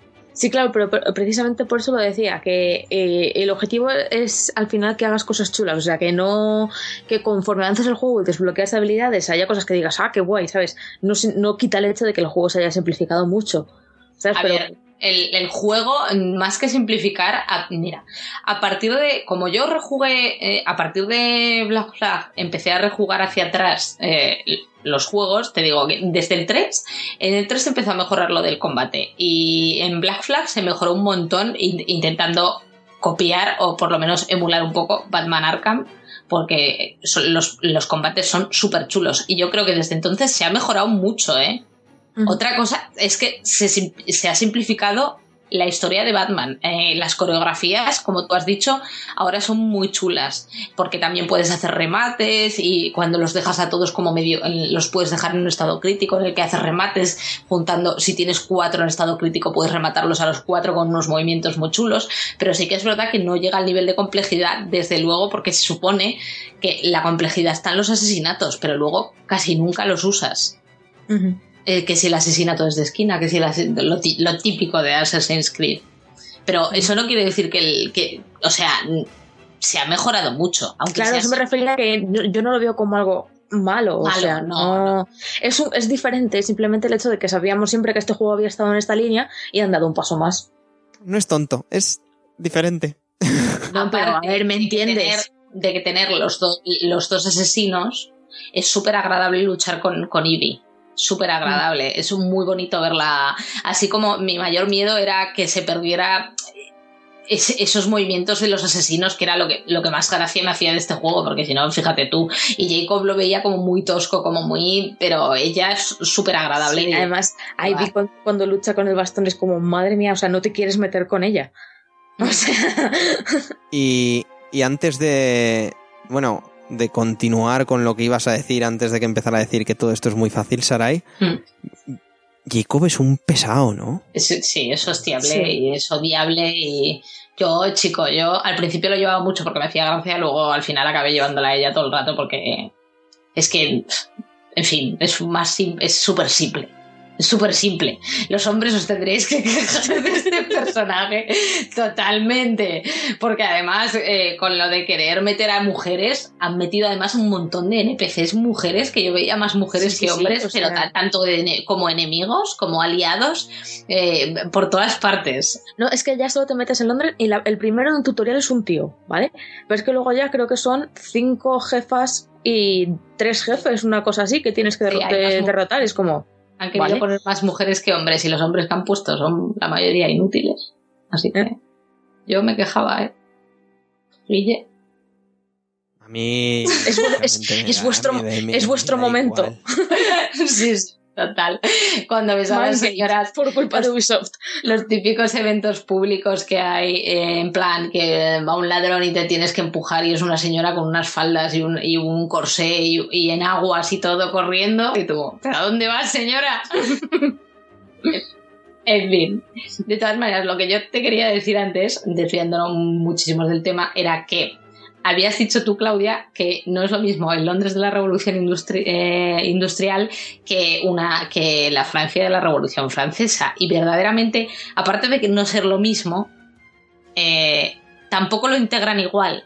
O sea, yo no notaba, excepto por los pobres niños desollinadores, yo no notaba que estaba en una época de represión y de infortunios.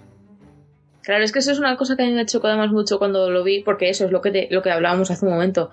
En Assassin's Creed Unity estás viendo ahí cómo las cosas se caldean, de repente aparecen revueltas y todo, si puedes elegir si las animas eh, o- sí, sí, eh, guillotinan al rey y, y- y lo integran con la historia. Pero aquí- Claro, y sin embargo, en Syndicate hay cosas además que te chocan bastante, ¿sabes? Porque lo ves todo como muy tranquilo y todo eso, y te intentan poner a veces escenas un poco en plan de, fíjate, tienes que salvar a estos niños que estás trabajando. Pobrecitos. ¿Y cómo, vas a, ¿Y cómo vas a salvar a estos niños que estás trabajando? Contratando niños para emplearles como espías. Es como, pero vamos a ver. o sea, yo me quedé cuando dice, cuando dice, vamos, tenemos que salvar a esos niños. Dice, sí, ¿qué vamos a usar? A niños. Y es como, vale. Esto no tiene sentido. Y lo Hola. peor es que El fuego, Y- y lo el peor es que- fuego, lo peor el es- fuego se combate con fuego, Lo, claro, y lo los peor es niños que con Ivy, niños. Ivy se lo dice. Vamos a usar niños. Y dice el otro, son los mejores espías. Y yo, vale. no estamos siendo un poco contraproducentes aquí. Oye, Jacob se levantará meao.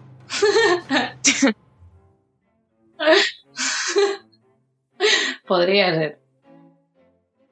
De todas maneras, es que es eso. Si quitas que la historia es una mierda, ¿vale? Hasta que, recapitulando, que la historia es una mierda y que el Londres de la Revolución Industrial ni merece tanto la pena, ni lo, ni lo han integrado bien, ¿qué te queda?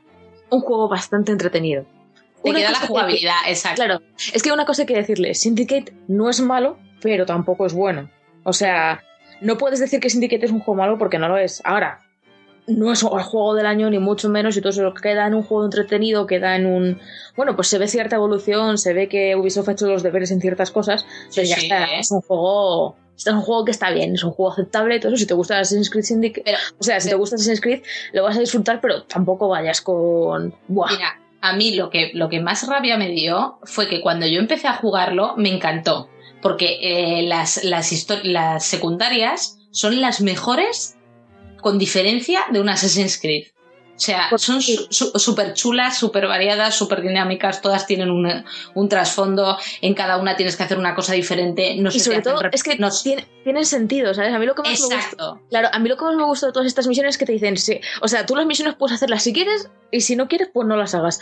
Ahora, ten en cuenta que cada vez que haces una de estas misiones y todo eso, eh, hay ciertos personajes que se van a sentir más en deuda contigo, ves cómo va subiendo eso, cómo te, o sea, te hablan diferente, te no sé qué, ¿sabes? O sea, te sientes eh, recompensado por hacer realmente, por hacer esas misiones secundarias, ¿sabes? Y Y no aparte que no, simplemente... te, que no te aburres, que no es Claro, repetir lo mismo aparte, eh, salvando eh, las actividades de conquista de la ciudad, que sí que son hacer todo el rato lo mismo. El resto de misiones no es para nada hacer todo el rato lo mismo. Es que en una es una misión de torretas, otra es una misión de espías, otra sí que es una misión típica de asesinato, otra es una de investigación. Es que en, cada una es diferente y es súper chulo, verdaderamente. Jugar. eh, alejándote como 10.000 millones de kilómetros de la historia principal, jugar es muy divertido. Y eso es lo que a mí me dio rabia, que yo disfruté de este juego hasta que me metí con la historia principal. ¿Y qué sentido tiene eso? Porque suele ser al revés, sobre todo. Claro. Entonces es algo que choca un poco, sí. O sea, eso es un poco síndrome Fallout. ¿Eh? Me explico. No, me explico. Dios. A mí en, en Fallout 4 las misiones que más me han, gu- me han gustado son las que no tienen nada que ver con la historia principal. Son las más chulas por contexto y por, por personajes que te encuentras. Así que... Mira, pero te digo una cosa, eh, que una historia secundaria despunte porque sea original y puedas meter... A mí eso me ha pasado en otros juegos, pero que luego la historia principal me produzca aversión, en pocos. Yo diría que en ninguno. En plan, tanta diferencia, o sea, contratasteis diferentes guionistas para hacer esto, los becarios hicieron la- las secundarias, pues son mejores. Dejadme deciros, Ubisoft, vuestros becarios son mejores, hacen mejores historias. Sí, Ubisoft.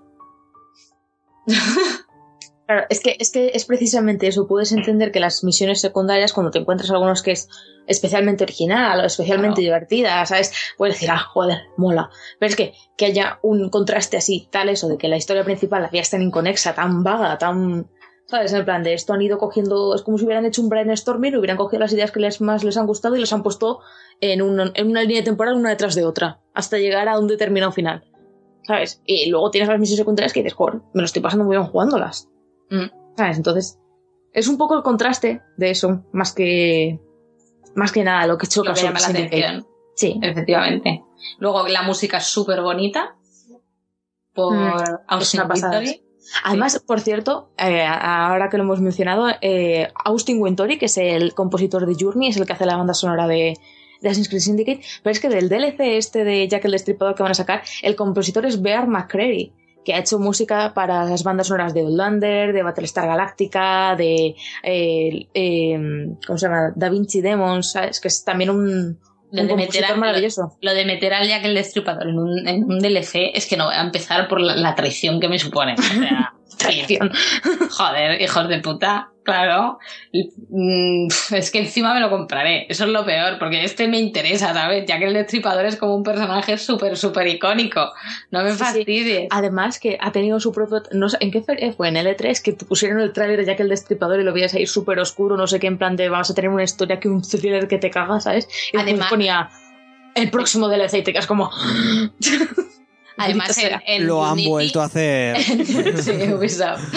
Unity eh, ha- había unas historias de investigación de asesinatos que eran muy chulas, que tú podías ir luego acusando a la gente con las pistas que tuvieras y quien tú consideraras que era el culpable, y, y lo hacían bien, así que si quieren hacer algo tipo de investigación, pueden hacerlo muy chulo.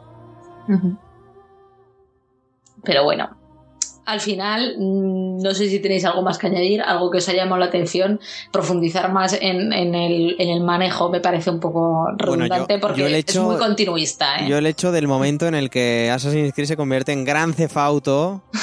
Gran Cefauto con carros, Es que lo habéis obviado totalmente. Ah, sí. No, es que tampoco hay mucho que, que- contar. O sea, Exacto. una, una pregunta, Saray, ¿tú por, por Londres te mueves eh, correteando en el coche de caballos, eh, escalando por las casas, corriendo por la calle o con el gancho?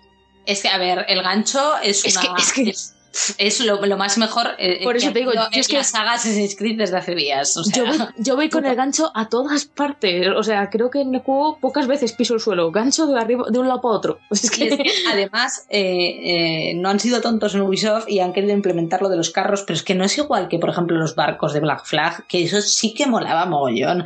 El carrito, pues es algo anecdótico, que la verdad es que es bastante... sí, el, el control es puede ser. O sea, en el momento en el que quieres coger una curva, o sea, estás muriéndote por dentro.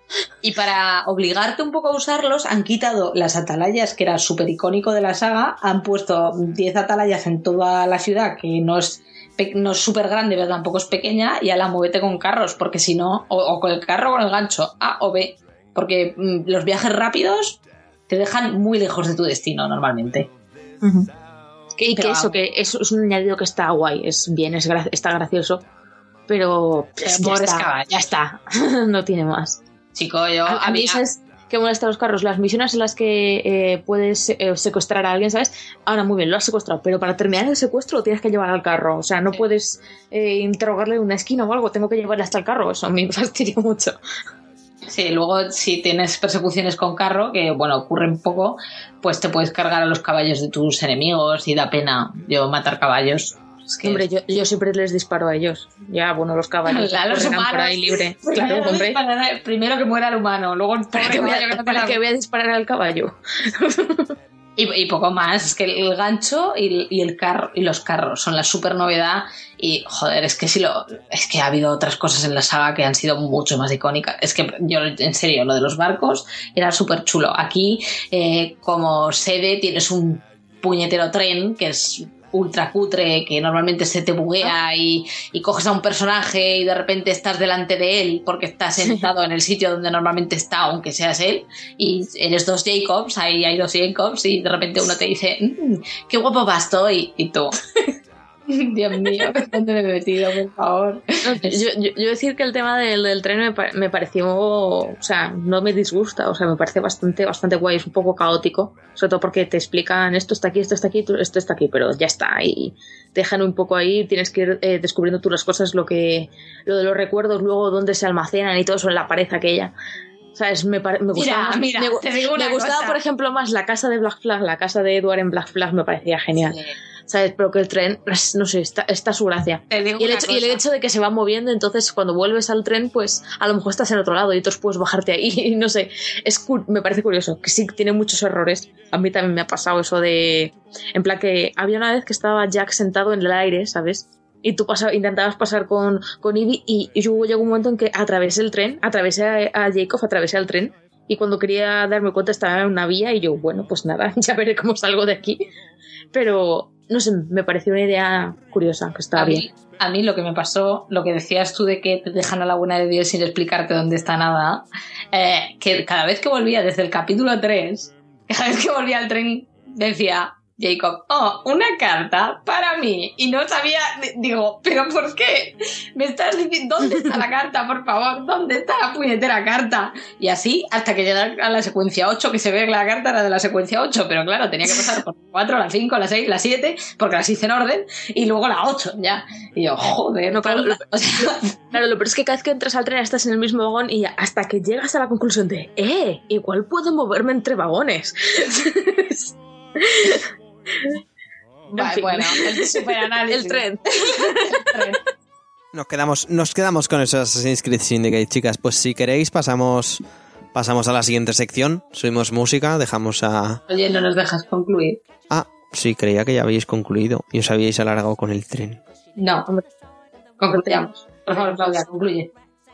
Compras, compras, no compras, recomiendas, no recomiendas.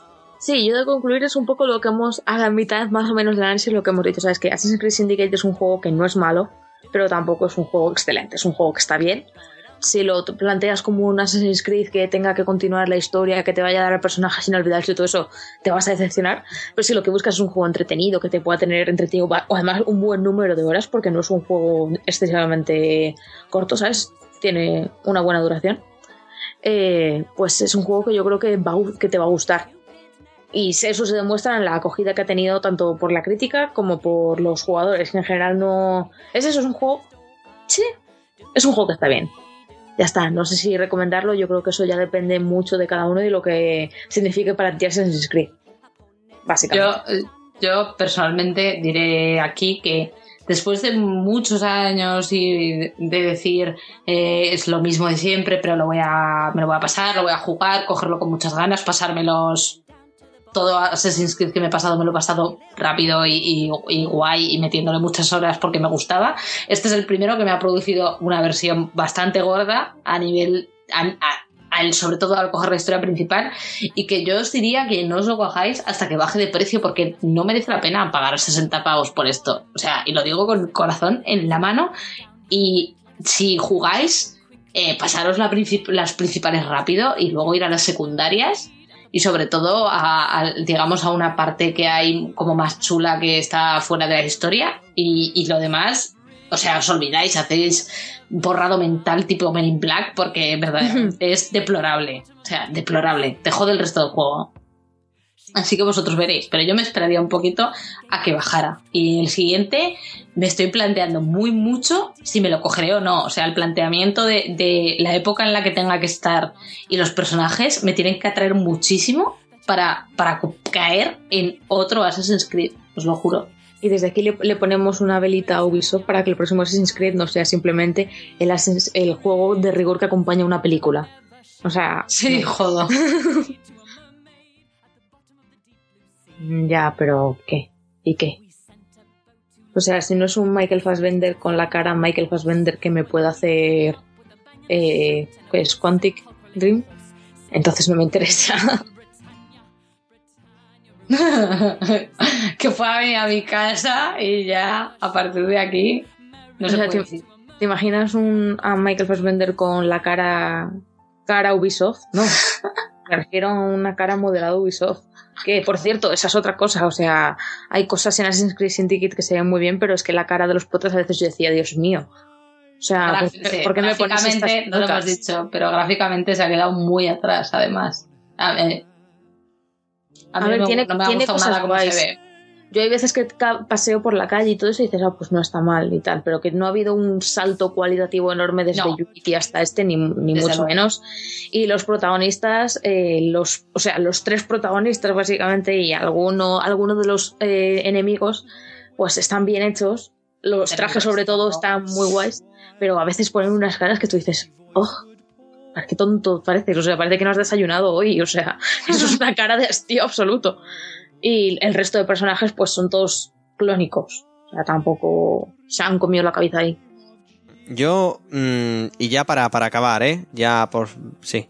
Una cosa os quería decir. eh, ¿Le ha perjudicado el, el hecho de que en Unity se vinieron tan arriba, pues ya sabéis, ¿no? Con las multitudes de NPC, aunque la mitad fueran iguales, etcétera, y que en este Syndicate se note todo tan, tan vacío? O sea, ¿le ha, le ha podido pasar factura la... Mm, No O creo. no, o, no, o no lo veis vosotras, el hecho, o no le, no le habéis dado Yo no le no, importancia. A no lo he notado, lo de las multitudes, verdaderamente. Yo es que a mí para empezar nunca he visto necesario tener multitudes. Claro, es que la calle está lo suficientemente llena como para que no te resulte eh, vacía. Claro. Y es que, y además tiene, ves que hay, hay mucho, los NPC de hecho, a base de poner pocos han conseguido que hagan cosas bastante diferentes, ¿sabes? Y ¿Ves? son resultones, ¿eh? Claro, ves a gente, había, yo creo que hace poco además encontré uno que era, estaba en plan ahí con sus flores, en plan de jardinero, cogía el rastillito, se ponía no sé qué, ¿sabes? Son cosas así que son tonterías, pero que están Mira, bien. A mí me Bien. hizo uno una cosa que fue súper graciosa, que es el río de Londres que lleva trasiego de barcos todo el rato. Pues hay, uno que hay unos que están atados con una cuerdecita entre ellos. Son varios atados con una cuerda y tú puedes romper esa cuerda. Y yo estaba, cogí y rompí una porque no sabía qué coño hacía eso. Y el tío que estaba en el otro barco delante mío, tal como rompí la cuerda, me dice, ¿pero qué coño haces? o sea, no fue que qué coño haces exactamente, pero fue, ¿estás mal de la cabeza? De hecho, y me, me dio la risa tonta porque me pareció un detallazo. O sea, que el, el tío este me vea cortar la cuerda y diga, pero estás mal de la cabeza, tío. ¿qué Agita el brazo, hijo, agita el brazo. ¿Qué coño te pasa? ¿Sabes?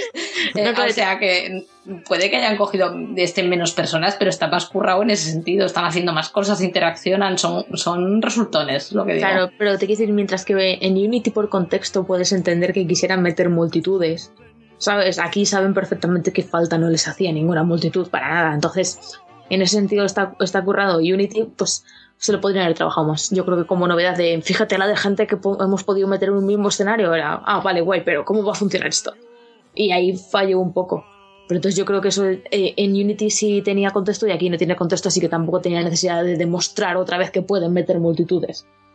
Sí, sí, porque es darle al botón de generar y ya si eso petardea, pues que se lo, que se lo No, mire el jugador. Sí, pero que en ese sentido de les ha pasado factura lo de las multitudes, pues es que si hubiera, si hubiera, si, si me dijeras que hay escenas, o sea que hay un montón de escenas enteras en las que escenarios que están llenos de gente y tú dices, oh, Ubisoft ha aprendido, ahora ya no son todos de la misma altura.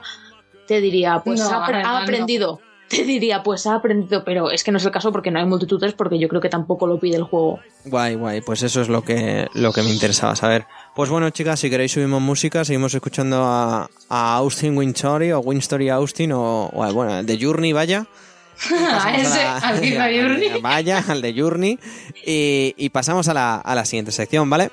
Es Qué risas de verdad estoy pensando ahora cuando lo de eh, en el Assassin's Creed Unity, cuando estás en Versalles, me parece, y entras en esa sala y están todos los hombres igual, todos con la misma altura, verde y todos con la, misma posición altura. con la posición Oye, de la con la posición de la bailarina de WhatsApp prácticamente así echados para un lado, que es como, tío, Y aquí, y aquí los NPCs de, de tus compañeros y tus enemigos, que son los mismos modelados, pero unos son verdes y unos son rojos. sí, O sea, es, es lo, lo- es lo cutre, es lo cutre, en mayúsculas, pero... los, los, los Rooks en realidad son una compañía de gemelos enorme. Sí, sí. Los De Rooks mataron a... van- en grupos de quintillizos. Hay una parte que dicen, no, los Rooks mataron a mi, a mi, a mi hermano. Y dices, pues sí, sí, probablemente Toma, toma, tengas otro hermano entre Y los estos Rooks. que son tus primos están todos aquí. Claro. Por cierto, somos Civi y Jacob Fry y ahora trabajáis para nosotros. Anda, trabajamos para esto. Sí, sí, tú aplaude, tú aplaude, tío, aplaude, que si no, nos Te matan. matamos. Bien, sí, Jacob Baby. Uh. se, se cambian de, de- de chaqueta. Y se cambian. Y, y es todo, y es todo magia y de repente somos todos amigos. Dice, Pero a mí me gustaba más el rojo. Que te calles, tío, que te calles. Pues, pues bueno, eh, lo que lo que os acabo de decir, más o menos, vamos a dar paso a la próxima sección que básicamente va a ser el análisis de, de Halo 5. Pero, pero a ver, Guille, ¿lo tengo que hacer yo sola, esto? Bueno, no, no han venido ni Mark ni, ni Dani, así que es un poco lo suyo. Pues nada, esto va, a ser- esto va a ser rápido, gente. Eh, estoy muy quemada después del Assassin's Creed, así que os lo voy a decir claro. A los 5 es una mierda. ¿Pero qué dices? Joder. ¡Pero qué loca! ¿A dónde vas? Mira, Pero vosotros de dónde coño habéis salido? ¿Debajo de una piedra o qué? La magia del Halo. Halo nos llama. ya tienes compañía, Sarai, así que... Hola Dani, hola Mark, ¿qué tal? Hola. Hola, ¿qué tal? Pues si os parece, subimos música, ponemos música del Halo, que es lo suyo, y nos contáis qué os ha parecido entre los tres el, el Halo 5 este, Guardians, o lo que sea. ¿Qué? Eso. Ah, vale. ok, bueno, va. Subimos música y nos contáis. Her hair hung in ringlets so beautiful and long. I thought that she loved me, but found I was wrong. Was as beautiful as a butterfly.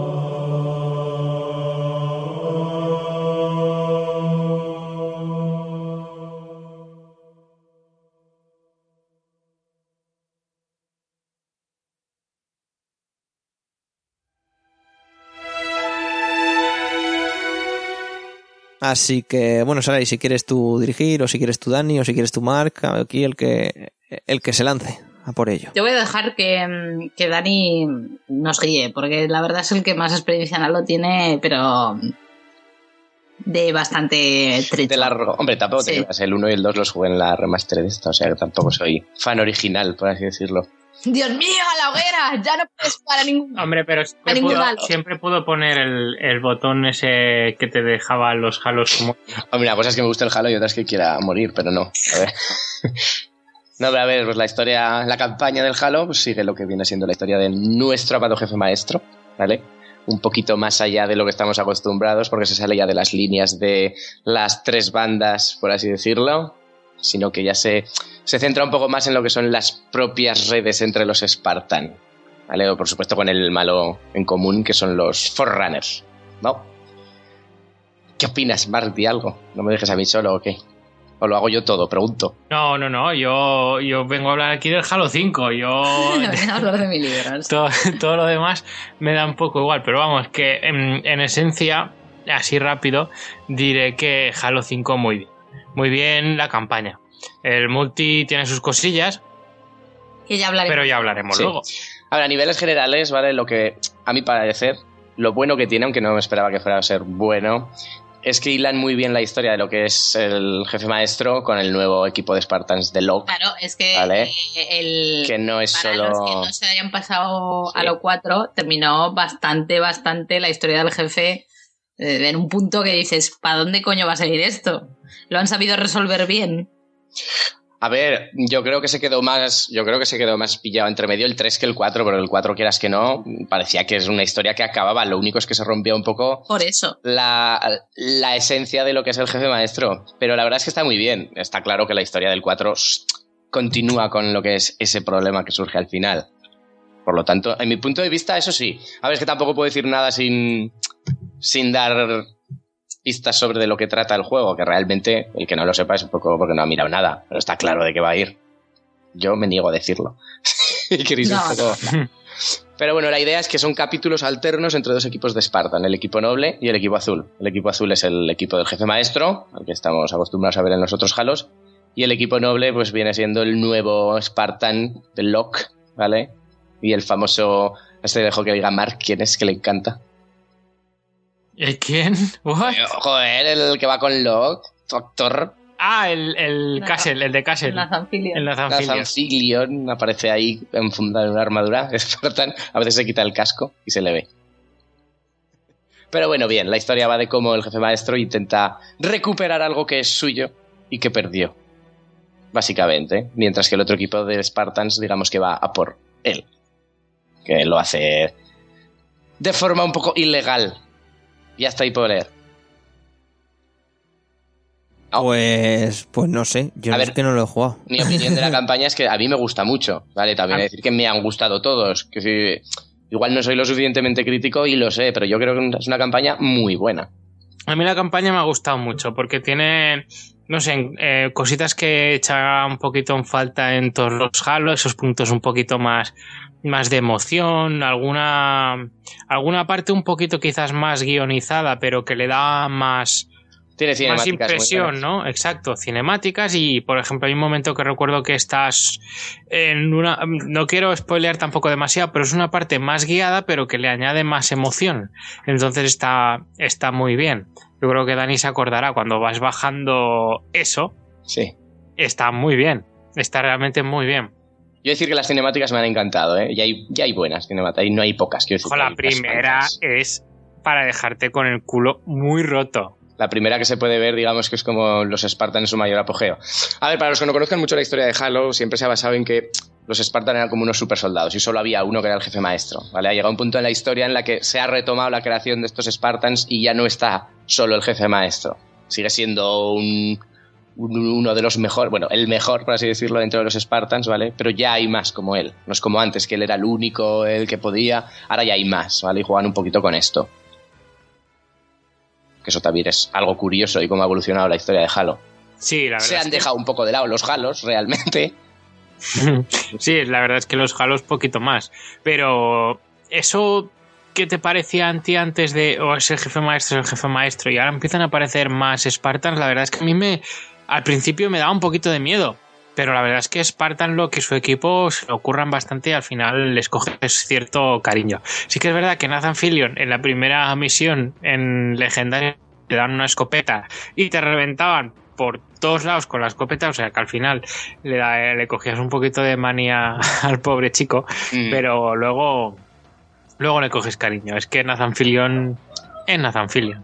Hombre, yo he de decir que cuando vi que no ibas a llevar, a- que parecía que no ibas a llevar al jefe maestro, digo, esto va a ser un Metal Gear 2. Oye. Pero no, la verdad es que se han portado y tienes tanto de jefe maestro, tienes mucha historia, quiero decir que no es que lo dejen de lado, ni mucho menos, ¿eh? De hecho, los dos lados de la historia son entretenidos y no es que te cambien al otro equipo y digas, vaya mierda, quiero seguir. No, digamos que los dos son interesantes, las dos versiones. Además se van entrelazando entre ellas, como debe ser, lo que ayuda mucho a meterte dentro. Mm. A mí me ha gustado y me gusta cómo está la historia y, y está claro que lo han dejado para que siga. Si a ti, Sara, y en el anterior Halo te parecía que se había quedado a mitad, cuando veas este, no sé qué vas a pensar. A mitad no. Pero había ahí un. Una, un- un- una parte argumental que decía saber cómo continúan simplemente. Mira, me cago en tu madre. Hachi, ¿qué opina? Que no. Que ah, no. que le encanta, debe, debe encantarle, porque vamos. Halo le vuelve loca. Ya te lo digo ahora. Eso está bien. A ver, yo he de decir que he oído a gente que la campaña era una mierda, que no sé. Yo no sé qué esperan de Halo. A ver, Halo también ha cambiado. Halo ya no es eh, el Covenant contra los Spartan y entre medio los Flood. No, Halo ya no es eso. Halo es algo mucho más que antes. A mi punto de vista, ¿eh? Para mí es verdad que necesitaba un poquito evolucionar, no quedarse cerrado. La historia de los Flood es muy está bien, pero digamos que se había quedado ya anticuado. Entonces yo creo Claro. que tenían que evolucionar un poquito. Con los Claro, Forerunners le creado- intentaron meter ahí algo diferente. Yo creo que lo hicieron bien. Es que con Halo había un universo muy rico y al final era como... Sí, hay muchísimo, pero lo limitamos todo a Halo versus el Covenant y lo justito, ¿sabes? Poquito más. Yo creo que podían expandirlo un poquito más. Y yo creo que los de 343 Industries lo que están haciendo es eso, expandirlo más, ir un poquito más allá, ampliar Halo, el universo Halo en, en- en otra dirección. Y yo creo que han hecho muy bien.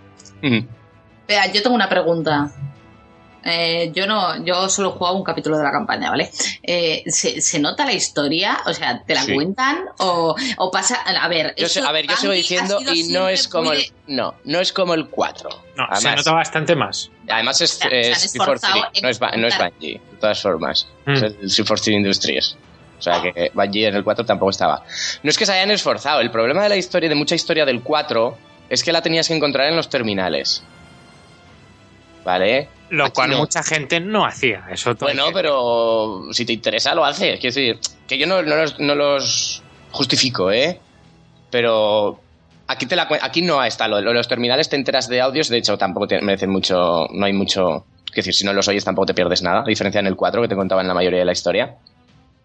Pero bueno, a mí me gusta en la- y el juego te enteras, quiero decir, hay, hay Sí, bastante... yo creo que y muy buena historia, Sí, yo creo que está mejor planteado, con momentos muy épicos. Mm. Pero el hecho de que cuando estás jugando la campaña te vas encontrando y vas escuchando toda la historia casi queriendo o no es bastante mejor que bueno pues si te quieres enterar realmente de toda la historia tienes que ir a unos terminales luego coger y mirarte unos vídeos de no sé dónde y luego yo prefiero que si me quiero enterar de la historia pueda jugar al juego y nada más jugándolo me entere de la historia no sé igual soy raro pero me gusta así O sea que los Dark Souls y demás no son para ti, vaya. los Dark Souls son un poquito oh, chustilla. Yo sé que vosotros los, Madre los que, ay madre mía, ya sé lo que, lo que estáis pensando. Pero que un juego sea difícil no lo hace bueno así sin más. Ya está, es muy difícil. Es bueno. Pero No, yo coño, Yo no puedo que- opinar de los Dark. Souls. Aparte, yo, bueno, creo, es, yo, es diferente esto. que yo jugué que el la primer Dark ambientación- Souls y. mm, mm, yo mm. creo que la, la ambientación es diferente. Para empezar a hablar. Una cosa, a ver, para empezar, o sea, es que no es comparable, tío. Porque, mira, te digo una cosa. eh, ¿qué, ¿Qué es lo que te incita a explorar en un juego de tiros? Que solo vas de una No, zona a otra no. pegando tiros. Pero es que da no te igual. incita a explorar nada. eh, por lo menos, en, por, a ver, por lo es menos que en que Bloodborne, que ha sido el juego de estos a los que he jugado, el universo me incitaba a explotar. Pero es que no explorar. tiene, no tiene Cosa nada que, que, ver. Halo, en sus, Sí. en sus pantallas de pegar tiros, tiros, tiros, no me incita. Vale, ok, Halo Por no, pero hay otros. que me lo cuentes. Pero hay otros juegos de explorar que están muy bien. Es que el problema de, de Dark Souls, y no es verdad, yo el que jugué fue el anterior, Demon Souls. Eh, pero realmente el control era pésimo. Y esto viene de que la compañía que los Cariño. hace, From Software, que ya hizo anteriormente un juego que es una castaña monumental que se llama Ninja Blade. lo que es esto. Y Pero es que esto no- es así. Pero es vale, el peor pero- juego que vais a jugar en la vida. Ninja Blade. Vale, vale, ya está, ya está. Es que no tiene nada que ver esto. Bueno, Ya. yo ahí no entro. Yo entro en que la historia de Halo a mí me ha gustado. Me gusta cómo está evolucionando y me gusta hacia dónde va. Oh, eso es interesante. ¿Y al- algún cambio así gordo que haya en, en el gameplay o, o no? ¿Gameplay? No, no realmente. Nada, a ver, yo no considero que haya así nada especial que remarcar. O sea, mm, que básicamente es A Halo. ver, sí, sí. Tienes las armas, la- te van cambiando un poquito, mejorando las armas Forerunner y demás, pero bueno, bien. Es, la historia en cuanto a jugabilidad, armas y demás, te meten alguna cosilla, pero nada, digamos, fuera de lo que es Halo. Yo creo que es un Halo bien enfocado. Han sabido ver cuáles son sus puntos fuertes, los han explotado y han visto cuáles son sus puntos un poquito más débiles y los han sabido camuflar. Te presentan un nuevo malo, Sí, eh, no sé. Te presentan otra otro conflicto moral de todos estos juegos. No sé, no se centra ya en, oh, viene una raza alienígena, me va a matar, bla, bla, bla. Sí, es un poquito distinto. Está muy bien. A mí me ha gustado mucho, me ha sorprendido. Yo realmente no soy el gran mega fan de los Halos, porque hay muchos Halos que creo que están un poquito sobrevalorados. Pero con este A ver, está el bien. Halo 1 y 2, incluso el 3 es el típico shooter de ves aquí, mata esto que te sale, ves allá, mata esto que te sale. Eso es así. En el, en el 3 ya te va metiendo un poquito más de cosilla, pero bueno.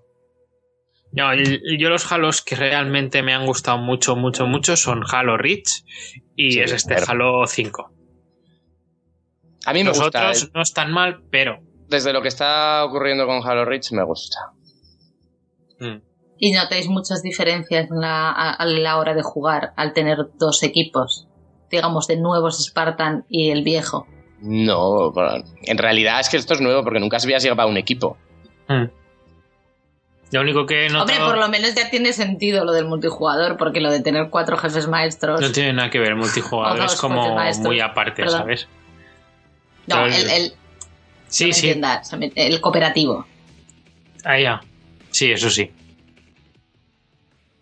Bueno, la- lo que es verdad, eso sí que lo he notado, es que hay un multijugador que, eh, o sea, un equipo, perdón, no un multijugador, un equipo de los dos que a la hora de encontrar los secretos ocultos por el mapa está un poquito más chetado que el otro. Decir. Sí. Tiene digamos, su excusa, argumentalmente, ok, pero... ah, A ver, digamos que el equipo noble, los, el de Log, lleva como una, una última tecnología que hace una onda de búsqueda, por así decirlo, ¿vale? Para detectar objetivos y demás. Entonces, las la- los terminales los encuentras, te los marca. Con el jefe maestro no. Es una chetada bastante gorda porque al final ocurre que con el jefe maestro no encuentras nada porque están súper escondidos y con el otro lo encuentras todo porque vas pegando unos barridos que te lo enseña, vamos. Sí. Bueno, esa es la idea también. Digamos que los otros cuentan con la tecnología Spartan y el otro no, el otro es con lo que tenía. A ver, está claro que el jefe maestro hace algo, ¿vale? Por lo que se sale un poco de lo legal. Y el equipo, uno de los equipos lo que hace es perseguir al jefe maestro y el jefe maestro lo que hace es perseguir lo que él quiere perseguir. ¿Pasa drogas? en la Bueno? Bueno. A ver, si te gusta Pregunta. Halo y no lo has jugado, te puedes imaginar el que es. Si no, pues juégalo. La Merece la pena. A ver, está chulo, pero la cosa es que sí que es verdad que estoy oyendo una cosa que ha dicho Sarai de, de el cooperativo que tiene una excusa.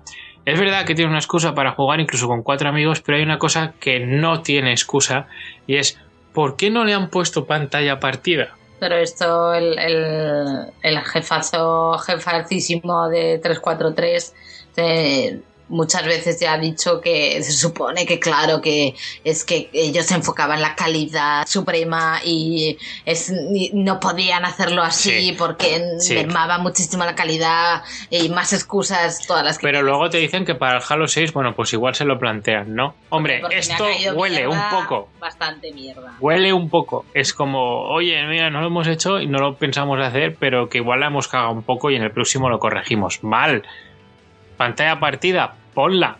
No se acaba el mundo por ponerla. Hubiera sido Pero hay muy pocos juegos muy ahora. bien recibido Yo he de decir gente. que lo que hacen de no poner pantalla. partida lo hacen pues para vender el doble.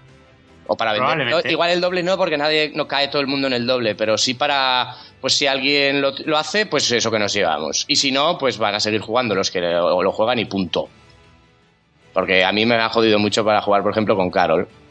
Hmm.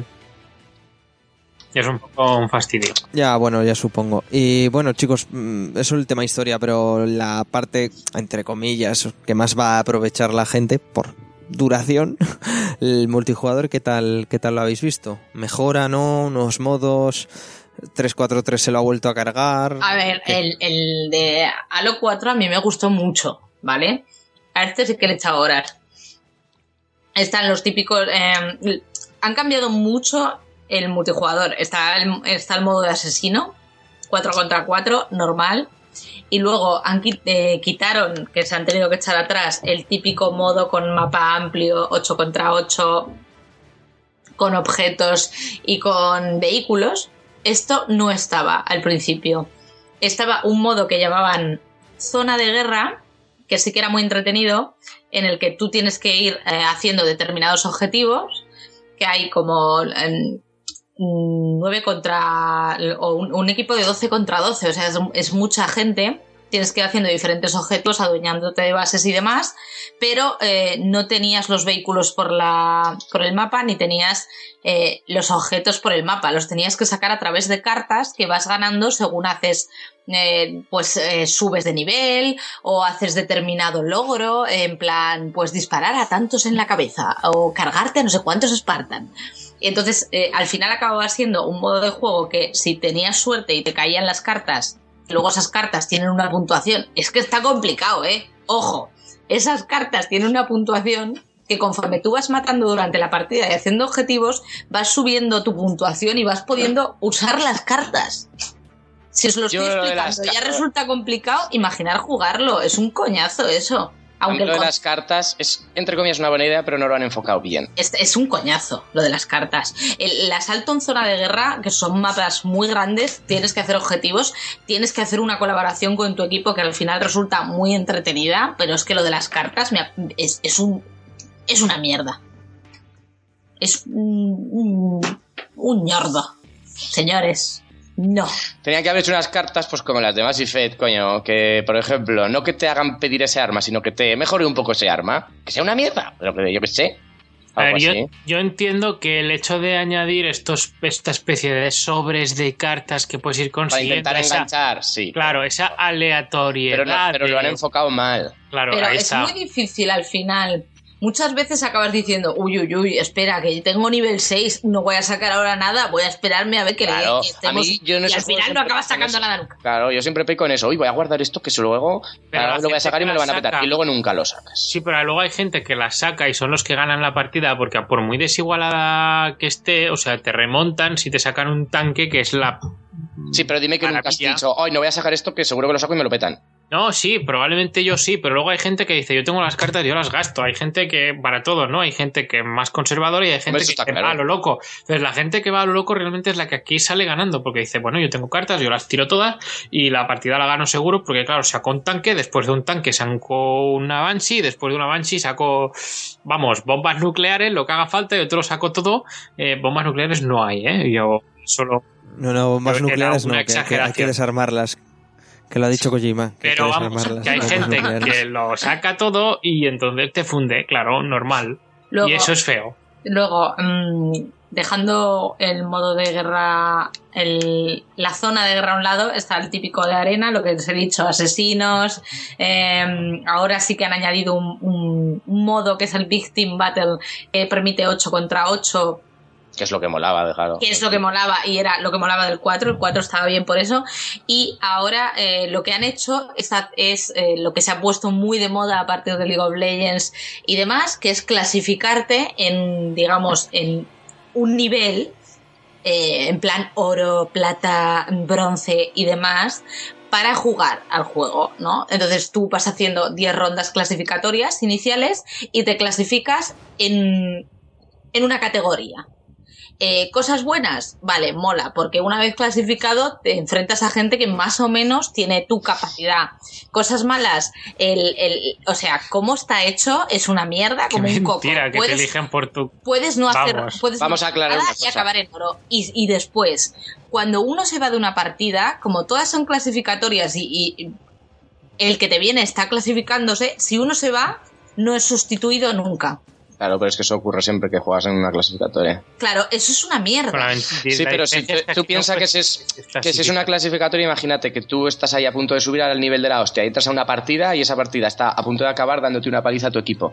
Claro, claro, claro. Pero, Está muy mal a ver, para empezar, eh, en Titanfall, por ejemplo, como te di, como multijugador que le echa muchas horas, ahí si entras te dicen, esta partida está a punto de terminar, no será contada Si pierdes. si pierdes. Sí, pero entonces pierdes tiempo también, entre comillas. Claro, pero eso es lo malo. Como todas son clasificatorias, porque estés tú clasificado o no, te pueden meter a un clasificado, a uno que se esté clasificando, al final aca- acabas perdiendo tú, porque si uno le da por irse de tu partida, por mucho que esté penalizado en el juego, que te ponen que si eh, abandonas muchas partidas, tal, hay exclusión del matchmaking, Pero eso a la gente le da igual. Ulo. que- y, y verdaderamente la diferencia del 4 contra 3 se nota, a no ser que los del otro equipo sean muy paquetes. La cosa está en que aquí a nivel clasificatorio, tú, para el inicio, digamos, la valoración de las... Tienes que jugar 10 partidas para definir cómo te clasificas. Y esas 10 partidas no son suficientes, creo yo, para valorar cómo de bueno a ver, sí o que, malo son, eres. sí que son suficientes. Lo que pasa es que no lo hace bien el juego, Pues no, lo, verdaderamente. pues no lo hace muy bien el juego, ¿vale? Lo que le ocurre a Mark es que fue que- bronce. Lo que pasa que... No, a ver, a mí me dieron la clasificación más baja de toda y todo hay que decir... Fíjate, pero es que lo que ocurrió después es que de bronce a plata subí en un momento porque me pelaba a todo el mundo como me daba la gana. Pues o sea, así de claro. Muy bien. Pero eso no está bien porque luego la gente que, que ¿A qué es subiste, bronce perdón? real a, pra- a plata en un Ah, momento. claro, es que el de problema es que bronce. Sara y yo, yo somos oro. Bueno, pero porque ya dejé de jugar porque vinieron otros juegos. Dejé de jugar porque vinieron otros juegos. Igual- que no pasa nada, joder. Que no pasa nada. Mira, nosotros Si jugamos con al. LOL y le queremos. si quieres, Oye, que yo soy plata, ¿eh? Más, más alto que tú en el LOL. Y en el Halo también sería Lo único que plata, más alto que yo es en la vida real. Sí, sí, pero, pero en el LOL también. por Dani. Ajá. De todas maneras, ya os digo que a mí me parece positivo porque te puedes enfrentar a gente que más o menos es de tu nivel. Me parece chulo eso, ¿eh? Eh, porque el- yo no sé si os acordáis de esas palizas in- infectas que te daban a veces en- según con qué gente te encontraras, sobre todo esta gente que tenía el mismo nombre de equipo y e iban todos juntos y de repente te pegaban palizas que vamos, que no sabías de dónde te llegaban las hostias. Pues aquí esto lo evita un poquito. Pero aún así me ha parecido bastante flojete en modos, en objetos y en vehículos. Los mapas son bastante sosos, muy vacíos. Mm, no sé, a mí me han parecido feotes. Tampoco se puede aspirar mucho de un halo, pero bueno. Me gustaron más los del 4 a mí, los mapas. ¿Tú qué opinas, Dani? Yo es que el multi este no lo, no lo sé porque no lo he jugado mucho, entonces es un poco a, a la aventura, pero los mapas y demás a mí estos se me hacen un pelín pequeñitos. También es verdad que estaba el modo de 4 y poco más. Modo de 4 en el que jugó, se suicidó cinco veces en una partida y oye, oro es. Pero bueno, oye, ahí está. Oye, yo no yo tengo la culpa de que pongan precipicios cada dos por tres y me suicide. Madre mía, el, el, el que resquemor, La cuestión madre es que a mí este Halo me pareció que de primeras no era tan bueno como los demás. Pero sí que es verdad que noto que 343 está tomando nota de ello y que está mejorando y poniendo lo que la gente más pide. Si no, no tendríamos ese Victim Battle, que es el que el modo que ha dicho Sarai, que en el que ya tenemos vehículos en el, en el propio campo, son 8 contra 8 campos abiertos y hay armas y hay de todo como la gente pedía un Halo un poquito más a la antigua vale que mejores o vale que añadas otros modos que está muy bien pero lo clásico lo que siempre ha funcionado ¿por qué te lo vas a cargar? Mm. y eso es lo que le faltaba al principio y que ahora están añadiendo entonces Halo 5 como multijugador de primeras meh Eh, con las actualizaciones va mejorando. Y yo creo que ahora estamos ante un Halo correcto y que si le damos un poquito de tiempo va a ser probablemente un, De un Halo destacable. de todas maneras, para ser una franquicia estrella de Microsoft, eh, aparte de, de que, bueno, la Sí. campaña ha sido modesta, Modesta en a mí me- menos que con Tomb Raider, desde luego, que Tomb Raider no se le ha dado nada de bombo, como ya dijimos.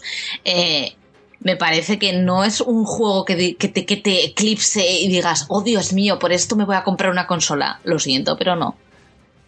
Bueno, Bueno, pero hay gente que lo hace, por ejemplo, con un Uncharted y sinceramente Claro, opino, pues- lo mismo, opino lo mismo. claro, pero hay gente, hay gente que por ejemplo Es así. el un 4 Uncharted cruda 4, 10 horas. Y por eso te vas a comprar una consola, pues igual. Las no. mejores 10 horas de tu vida, Dani. pero habrá gente que bueno, disfrutará sus 100 horas de su vida jugando Claro. Halo 5 en un 4 contra 4 sin vehículos y sin historias, pero Pues que sí- jueguen a lo 4.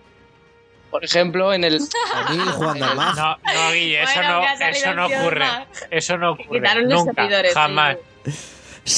Sa- sa- ¿Sabéis, ¿Sabéis que dentro de exactamente seis semanas se cumple el segundo ¿Sabes- aniversario de la sabes muerte a de Max? quién le Esto importa? Es muy triste, amigos. ¿Sabes los grillos ¿A que mí? estás oyendo? Pues esa gente. Los bots. No vais a oír los grilles porque los tendría que poner Guille y como. Contra él no los va a poner. Ah, ¿Cómo que no? Hombre, que no. Pues, da igual, pero si es que no lo vais a escuchar vosotros. Me pon violines, por Voy a favor, escuchar aquí. este Esto podcast solo para ver si hay guillos. muchos. Vale. No grillos, Marc, pero vale. hecho. Bueno, continuad, continuad. Que sé. De Guille sabrá, sí. Habrá un par, se multiplican. No. Correcto. Algo más que decir de multijugador. Aparte de que gráficamente, pues bueno, ahí sigue, sigue siendo un Halo, no destaca enormemente por su calidad gráfica. No, pero es divertido. Tiene sus modos de juego que yo entiendo que puedan gustar mucho a la gente. Es, eh, A ver, es un juego que aunque la historia digas tú que no es para tanto, todo lo que tú quieras, es un juego, te- el multi te va a aportar lo que un otro juego, como te decía, el Uncharted, no te lo va a aportar. Que no digo yo que la historia sea mejor o peor, ¿vale? Pero dices tú que sois un vende consolas.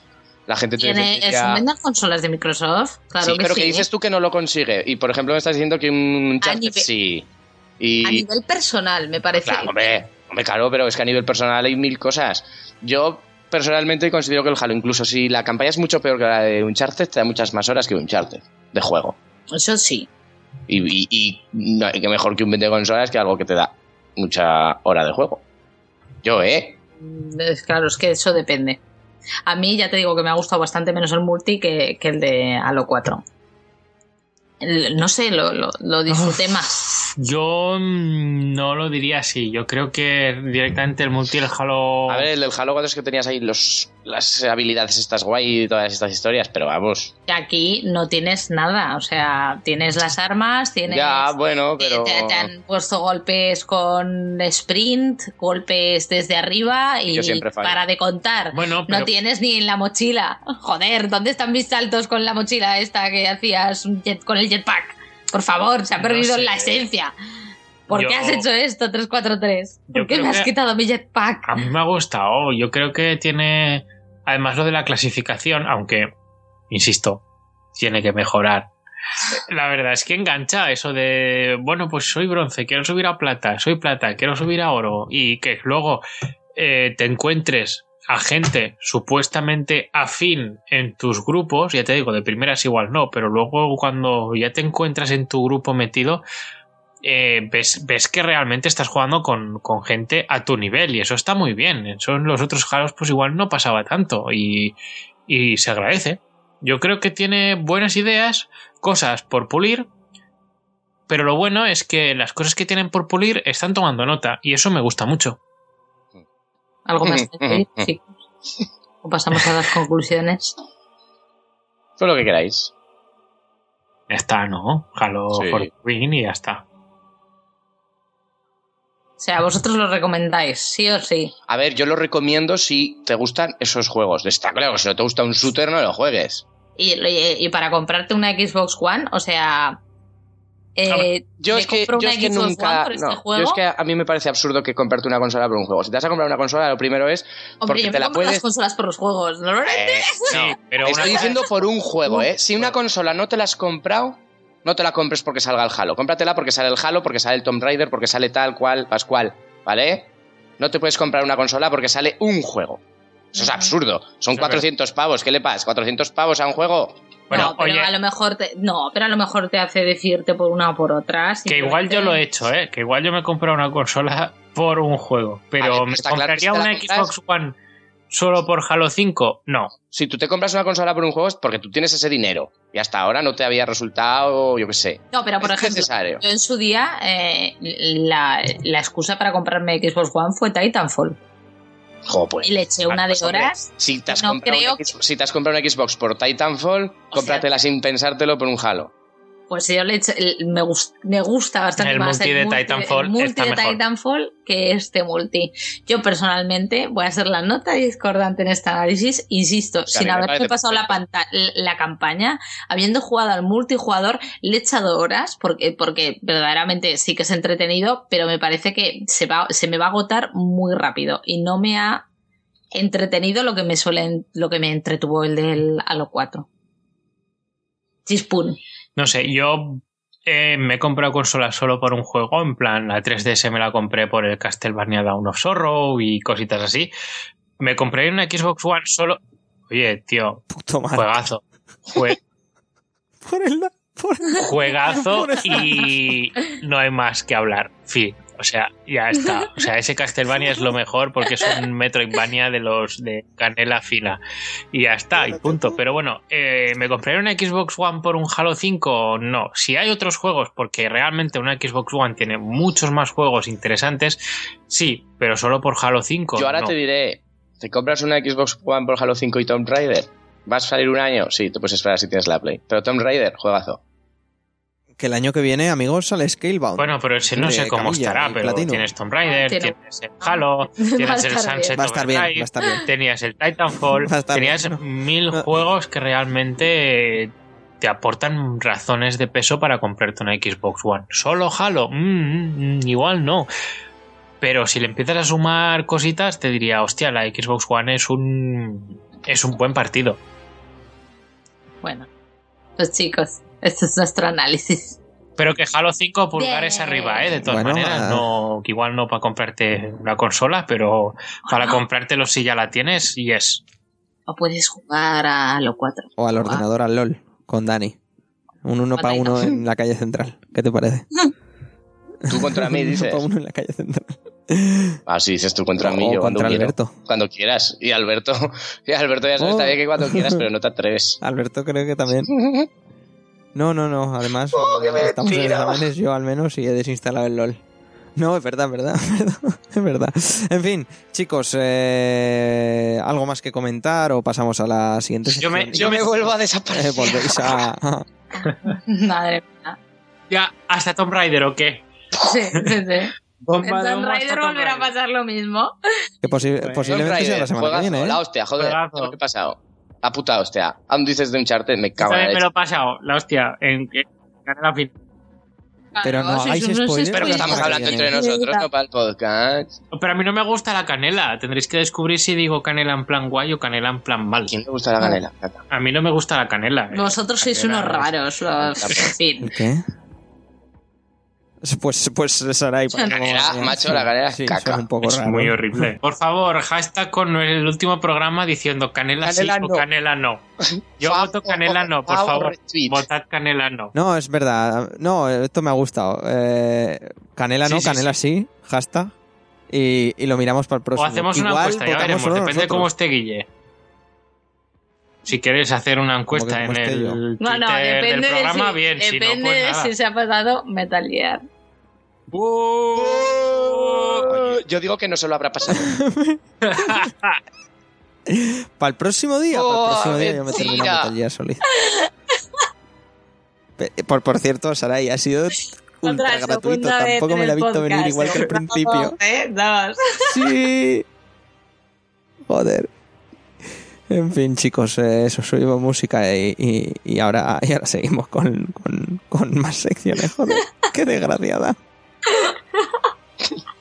Ahí te la ha metido, te la ha metido dobladísima, Guille, tío.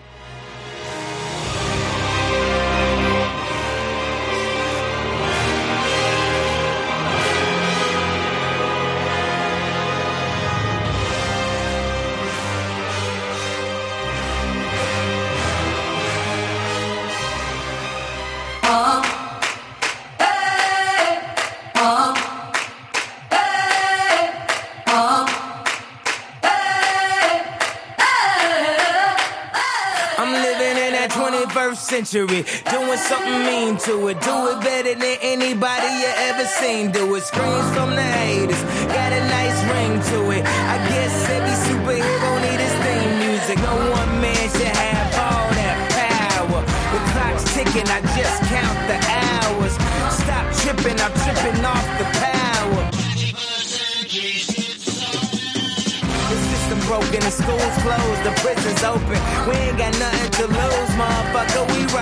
Pues amigos, amigas, hace unos programillas, más o menos, eh, inauguramos esta sección un poco itinerante, un poco que a veces está, a veces no, a veces es muy larga, a veces es muy corta, en la que nos quejamos, pero nos quejamos más de lo normal.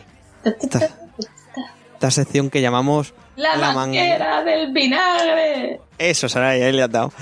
Y, Ay, y va, hoy- qué chorrazo. ¿Sabes, sabes cómo teníamos que introducirla? Con la música esta de Power de Kanye West, la del anuncio de Invictus. O sea, te imaginas en plan la manguera del vinagre y de repente suena esa música. Vale, pues eso, eso está hecho. Ahora mismo, amigos, estaréis La magia de la edición. Power de Kanye West, de Kanye West, de, de ese que se viste como un soldado de nivel 7. Eh, Habéis visto esa imagen, ¿no? Soldado de nivel 7. No, no sé ¿No? si quiero. ¿No habéis visto ese meme? Pues sale. Ahora os lo busco. Bueno, supongo que muchos de vosotros y vosotras lo habréis visto. Estas dos. Hostia, muchachas, esto ¿no? estoy viendo en el Assassin's Creed, eh, en- o sea, las mangueras que intentan apagar el fuego más cutre de la historia. esto es muy fuerte. Bueno, pues que salía el pobre Kanye West vestido. Bueno, hay una con, con, con la señorita Kim Pobre Kardashian. de manera literal. vestido. Me saldrá. Vestidos como si fueran luchadores del Tekken. Esa hay una, saliendo de un hotel. Pero luego hay otra del pobre Kanye West que lo pillaron con. como con unas ropas en- de verde y colores kakis y tal. Y te juro que parecía que había salido de un ejército de la Edad Media. O sea, súper. súper mal. Bueno, total, a lo que íbamos. Ya no solo porque estemos escuchando Power de Kanye West de fondo. Derechos reservados para él y para su gente. No te, no te penetras con el clan Kardashian. No, no, no, por eso, por eso. Oye, que, que- bueno, luego lo comentaremos, ¿eh? Lo del clan Kardashian. Que, mm, que eso, Sarai, hoy, cállate. hoy, hoy te toca a ti. Que, Bueno. que, que- ¿Qué ha pasado? ¿Qué, qué- ¿De qué te quieres quejar? A ver, amigos. Ya desde hace un tiempo me vengo quejando de las reediciones HD porque, bueno, a veces las veo muy necesarias, aunque, sea de muy, aunque sean de juegos muy buenos como en el caso de The Last of Us, ¿vale? Y en este caso, mm, hoy, hoy, no sé si hoy, la verdad, o cercano a hoy, eh, ha salido a la venta sin mucho bombo, ni mucha pena ni gloria, la reedición eh, remasterizada HD, lo que sea, eh, de Beyond Two Souls para PlayStation 4. Es exclusivo de Quantic Dream, eh, de, que salía Ellen Page protagonizándolo. Que ya era un juego lamentable para PlayStation 3 y ahora es un juego lamentable eh, remasterizado para PlayStation 4. Y creo que además de inicio ya podemos decir que es probablemente una de las remasterizaciones menos deseadas y que menos hacían falta de los últimos O sea, eh, meses. o sea, a- a ver, años. eh, Guille, te voy a dejar la parte técnica a ti, por favor. Me hace gracia como habláis de remasterizaciones, porque habría que decirle como el doctor Maligno, remasterización, porque lo único que han hecho es, es pues eso, han, han dicho, iba a 720p, pues ponlo a 1080 y súbelo a 20 euros y que la gente lo compre. Ya. O sea, es literalmente el mismo juego. Pero aparte, es que en Beyond Souls, dentro de lo, de lo, de lo, de lo bueno que tenía, pues, uh, Ahí va. ¿Qué ha pasado? pues que se ha caído algo, el, nada, el poltergeist en mi habitación. Ah, vale. No sé, no sé qué se ha caído. Bueno, ¿Será, dentro- ¿será el portugués de tu habitación el, el que acompaña a esta mujer en el juego? Es de- es de es de Es Aiden, te estás metiendo conmigo. Es Aiden. Sí, total. De aquí a, a, a gente del FBI en un año, ya me veréis. Bueno, de lo poco bueno que tenía este juego era la parte gráfica, porque verdaderamente se veía muy bien y las capturas de movimiento estaban muy bien hechas. ¿Por qué tienes que, o sea, me estás vendiendo algo que en teoría se ve mejor, que ya se veía bien? Es que es innecesario esto. O sea, mm, quieres, además de un juego que a nivel de, de críticas no recibió muy buenas críticas. ¿Por qué no me sacas un Heavy Rain, por ejemplo, que estaba bastante, bastante mejor? Javier Ren también ha salido, ¿no? Están en ello, no, no, sale como dentro de un mes o así, Ah, vale. creo. Pero a ver si se ve un poquito mejor que esto, ¿o qué? El No. Fahrenheit también salió que tampoco se, se notaba mucha diferencia, pero es que el Fahrenheit es un juego como que muy viejo de PlayStation 2. También era mucho mejor que Beyond Two Souls. Pero el caso es que yo espero Eh. que se hunda, se, se- vamos, como con, toda- con todo el equipo, que no les, o sea, que tengan pérdidas con esto, porque ya basta de reírse de la, de la gente, ¿no? Ya basta. La verdad es que, mira que yo aquí todos somos un poco muy de eh, darle palmaditas en la espalda a Sony, pero alguien debería decirles que ya vale. O sea, lo de las remasterizaciones para PlayStation está llegando a cotas que ya dices, pero bueno, vale, o sea, es un poco cachondeo. Sony Pero- Stop. So- no, Sony eh, tiene, eh, ¿sabes? Como el Dr. Jekyll y, y Hyde, y a veces tiene épocas de buenismo y de buenas ideas, y tiene épocas de verdadera maldad. Y sacando su época, su lado de la maldad aquí, muy fuerte, con lo de PlayStation Now y, el- y el, el pseudo emulador este de la PlayStation 2 o de, y de la subiendo 3. y- subiendo el, premio- el precio del Plus. Ahora que es obligatorio para todos los juegos online, te subimos el precio del Plus. Pero subieron el precio del Plus, además solo de lo, del mes o de los tres meses, ¿no? De los tres meses y ahora van a subir. El del año también. Esto no sé si subir a 60 euros. sí. No jodas. Sí, para igualar a Microsoft y que no se crea la gente que es un servicio peor. Que seguirá siendo un servicio peor. Porque Microsoft tiene unos buenos servidores construidos desde un inicio y no. Uy, lo estás diciendo tú esto. Dios no- mío. Y no, y no 4K. A ver, las cosas yo las digo como son. Y Microsoft tiene bastante mejores servidores de siempre. Porque desde. Claro, la gente se quejaba, ¿no? Pero es que Microsoft hay que pagar. Pero muchacho, estás pagando por un servicio excelente que se habrá caído cuatro veces. Y sí, hay veces que por nuestras propias conexiones va mal. Pero eso ya es nuestro puto problema. Aquí es que aunque tengas fibra, hay veces que el de Sony dice que no y no. Pero bueno, sí, es lo que hay, es lo que hay. El otro día en el Black Friday, de hecho, se quejaban de, de ello. De que no. De que estaba No, es que, es que Black Friday, los de Lizard Squad hicieron una- otra vez un ataque de esos. Aprovecharon entonces. Sí, yo jamás, te juro que jamás lo entenderé, o sea. Eh, ¿y ¿Qué hacemos hoy? ¿Tiramos los servidores? Tiramos los servidores. Bueno, vale, pues nada. Se ha quedado buen día. No sé, es que, es que esperan que los usuarios les aplaudan o de repente de- declaremos la guerra a Sony o no sé. Son cosas que yo no entiendo. Total, manguerazo de vinagre Sarai contra Sony, contra su remasterización de Beyond Two Souls, ¿correcto? Correcto. Vamos pues con lo mejor y lo peor de la semana.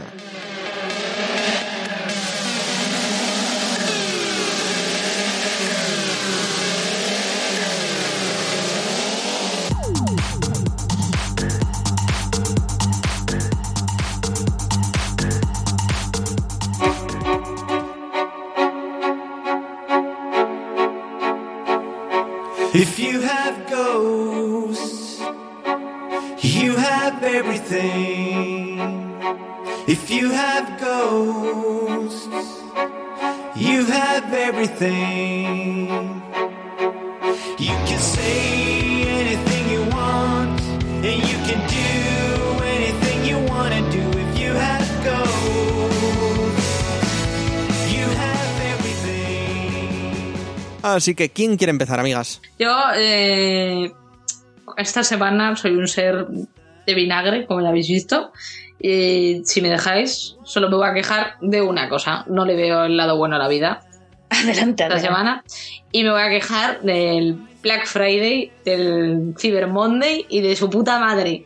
Ya, vale, ya basta. O sea, mm, somos expertos en coger una cosa, exprimirla, exprimirla, exprimirla hasta que no queda nada y entonces sacar otra, para cansar más. Y eso, señores, es lo que ha sido esta semana para mí el Black Friday. Pero Black Friday de lunes a domingo. Y el Cyber Monday el lunes siguiente, por si acaso, querías más. Pues toma dos tazas. Fatal. Creo que voy a continuarte yo, porque cosas de la vida, de mi- me, me gusta y no me gusta la semana, el no me gusta tiene que ver con precisamente el Black Friday, pero de una manera un poco contraria a la tuya. A y ver, es que favor. Así hemos tenido semanas de Black Friday, literalmente, o sea, por eso que tú dices que nos han bombardeado con todo tipo de mails, con todo tipo de publicidad por todas partes. De todo tipo, o sea, no se ha hablado de otra cosa que no sea el Black Friday. Eh, Hemos tenido también el Cyber y todo eso, pero vamos a ver. Hay comercios que han hecho bien, hay comercios que han hecho de culo, mejor, eh, yo creo que el caso de, Me- de Mediamar se acabará estudiando porque, o sea, lo que, lo que ha tenido que sufrir Mediamar este fin de semana ha tenido que ser fino, fino. Y Bueno, y no solo los del MediaMark, ¿eh? que los del game, telita. Telita. Bueno, yo ahí no sé porque yo no he comprado nada en game, pero por ejemplo lo que hizo el corte inglés, o sea, se notaba, el corte inglés es que siempre tiene precios altos. Entonces cuando hace una oferta, pues sabes que no te va a engañar porque Se es nota, que siempre, nota, ha, sí, siempre ha tenido precios altos. En el tema, por ejemplo, yo aproveché el 2x1 de Blu-rays y en los Blu-rays del corte inglés nunca han bajado de precio. Sabía que iba a pagar 10 euros por cada película, aunque fueran 2x1. Mientras que a Mediamar se le ha caído el pelo mucho eso, pues en otros comercios pues les ha salido bien. Pero a mí una cosa que no me ha gustado son eh, las, las ofertas de Amazon. Tenía mucho fe, mucha fe en ya verás, Amazon la va a liar pardísima, o sea, tienes una semana entera que vas a tener 100 ofertas al día y luego el, el- día grande del Black Friday que tienes 1000 ofertas, o sea, ¿qué puede salir mal? Pues te lo voy a decir, todo puede salir mal. Porque he estado mirando todos los días de manera religiosa todas las ofertas, o sea, eso son muchas horas echadas en Amazon haciendo scroll y pasando de página y todo era lo mismo. O sea, eran tablets chinas, eran pilas, eran cables y el, el domingo ya se les fue la cabeza completamente. Es pilas. O sea, nunca he visto tantas pilas de oferta en mi vida. Pero es que, es que el domingo ya se les fue la cabeza y todo el día entero fueron cascos de moto y, y cosas para la moto. O sea, en plan eh, pastillas, en plan... Yo qué sé, mierdas así que tú dices, pero vamos a ver. A ver, Claudia, es que hay que, hay que No, pero es que-. No puedes ir a la sección de ofertas y mirártelo todo. No se puede. Pero es que, eh, por ya curiosidad, me metía al mismo Black Friday de Estados Unidos y qué locura, o sea, no me extraña que se vuelvan locos. Tenían, tenían vuestro micrófono, o sea, vuestro Claudia y Sarai gastan, y Mark también, cuando está, gastan un, un Blue Yeti, que aquí suele costar unos 150 euros. Allí estaba nuevo a 49 dólares, puesto en casa. Pero es que no solo eso, o sea, tenían, tenían ofertas flash de películas. O sea, había, había una que era, por ejemplo, Interstellar en Blu-ray, que fue la que me quedé, a 3 dólares. 3 dólares el Blu-ray. ¿Sabes? Tenían todo en, en el Black Friday de Amazon de Estados Unidos. Tenían eh, juguetes para los niños de todo tipo. eh, las máscaras de Star Wars. Tenían, para ya para más adultos, tenían joyería, eh, ropa, pero no como la que pone aquí Amazon, que son vestidos raros, ropa ultra cara. O sea, ponían los, los bolsos estos de Michael Kors rebajados de 400 a 350 euros, que es como, pero vamos a ver, ¿quién te crees que va a venir aquí a Amazon a comprarte el, bol- el bolso de Michael Kors? ¿Sabes? Y, y en Amazon tenía así un poco de todo, ¿sabes? Y, y en Amazon España vendiendo jamón. O sea, creo que os mandé la foto, o sea, packs de jamón. ¿Vale? Nivel, nivelón nacional. Pero, o sea, 10, 10 packs, 5 de jamón, 5 de chorizo y no sé si eran 30 euros, una cosa así que es como. Vale, yo qué sé qué quieres que te diga. Pero que me pareció súper pobre. En plan de te estamos vendiendo aquí el oro y el moro toda la semana mandándote emails y luego, no sé, quieres comprarte una pila y un cable HDMI. Yo qué sé. Sí, claro, un problema que ha habido esta semana. En serio, yo ofendida día tras día. Es que al final no compré nada en todo. Yo que había estado ahorrando y al final me fui al corte inglés y dije, toma por saco ya. Pues, pues comentando, no sé, alguien que ha debido estar esta semana un poco, un poco puteado en su trabajo ha debido ser community manager de, de alguna tienda como, como MediaMark por el, por el simple problema de que ellos siempre tienen eh, un Black Friday constante. O sea, si vais a un MediaMark, prácticamente muchos productos los vas a tener siempre rebajados. Pero como la rebaja hay que hacerla del PVP de mercado y no del que tienes tú en la tienda, por eso tienen que subir sí o sí los precios. Entonces, este tipo de ofertas siempre les sale mal a MediaMark. Hombre, Y- no te creas. ¿eh? Es que lo que te digo es que, ama- eh, o sea, MediaMarkt se ve, porque cuando tú entras y tú ves las ofertas y todo eso, ves, y sobre todo en el tema de Blu-rays y todo eso, ves que tiene un, eh, o sea, MediaMarkt debe tener un, un margen de beneficios muy finito. O sea, Sí, muy se, se basa, claro, se basa en intentar ofrecer precios eh, que llamen la atención durante todo el año. Pero lo que, aunque tengas que poner un, el precio rebajado desde el PVP y todo eso, lo que no puedes hacer es decir chorradas como la que dijo el, el, el community manager de MediaMarkt, que no me extrañaría que a estas alturas estuviera ya en la calle. Lo de que es que los precios fluctúan y tenemos que fijarnos en lo que Ah, hace bueno, Estados Unidos y entonces como, vamos a ver, ¿qué, qué me estás contando? Eso es ya su problema, porque en esos casos lo que tienes que hacer, aunque sea impopular, es callarte. Claro, si o se queja sea, la gente que se queje. Pues el que no compre, pues ya está. Pero o sea, no- el tema, el tema de comparar los precios antes y después de Black Friday lo han hecho en todo, en casi todos los comercios, ¿sabes? Y lo hacen todos los años. No, no entres, no entres en el juego si sabes que puedes, vas a perder. Por eso te digo que la de mensaje que le han tenido que llegar al tío han sido, no, o sea, que dentro de lo que cabe no debería haber saltado, pero me parece hasta medio normal que salte porque el pobre hombre de, o mujer ha debido tener una semana fina. No, no, pero eso te digo, o sea, la imagen de Mediamar ha quedado esta semana tan mal que te juro que eso se va a estudiar. O sea, Es que además mm, tampoco lo, lo han pensado mucho porque mm, hasta yo sabía que iban a estar, iba a estar la gente. O sea, estamos en la época de la tecnología, tío. No se te puede notar tanto. claro. Y es que eso yo digo, yo, yo cuando voy ahora a mis clases de Derecho de la Unión Europea sé que por narices me van a hablar de Siria. Pues a los pobres alumnos de marketing, de economía y todo eso les va a caer media mark en, el- en los exámenes finales, que lo tengan en cuenta. Pues bueno, eh, queridas, ¿alguna cosa positiva esta semana o sois un Ah, sí, par de sí. seres negros como el carbón? Sí, no, quería, quería continuar a Sarai por eso, de que mi no me gusta de la semana ha sido las ofertas de mierda de Amazon del Black Friday, súper decepcionantes. Y la parte buena es que el lunes pasado eh, llegó a Netflix la nueva serie de Marvel Jessica Jones. ¡Oh! Pintaza. Sí, sí, yo eh, me quedan cinco días de Netflix, estoy aquí agonizando porque estoy intentando compaginar la de cómo defender a un asesino con Jessica Jones y un par de pelis que quiero ver todo eso y me da pereza bajarlas. Y mm, bueno, bajarlas, hay ¿Has, has las admitido? No, comprarlas. ah, O sea, son... Eso ha sido un eufemismo. ya, ya, claro. Eh, Quedará, quedará entre nosotros, ¿vale? No te ha escuchado nadie. Pero eso que decir que yo vi, bueno, intenté ver Daredevil, no me gustó, ¿vale? Pero Jessica Jones llevo ya un par de capítulos y la verdad es que promete muchísimo. Me gustan mucho los personajes, me gusta mucho cómo está hecho. La iluminación de Jessica Jones, cómo está grabada, es una pasada. Es una pasada y, y eso es lo mejor de la semana porque la verdad es muy sorprendida. Decían que, bueno, he, he leído a los, los jefes de BioWare que les stalke un poco, digamos que a partir del capítulo 8-9 da un giro importante, ¿sabes? Y que se acaba siendo una serie más oscura que Daredevil. Así que no sé cómo. Yo ya me, me, me, me doy por avisada. Pero de momento todo lo que estoy viendo me gusta y ta- trata temas que son así oscuros y tal, pero los trata muy bien y está muy. muy chulo.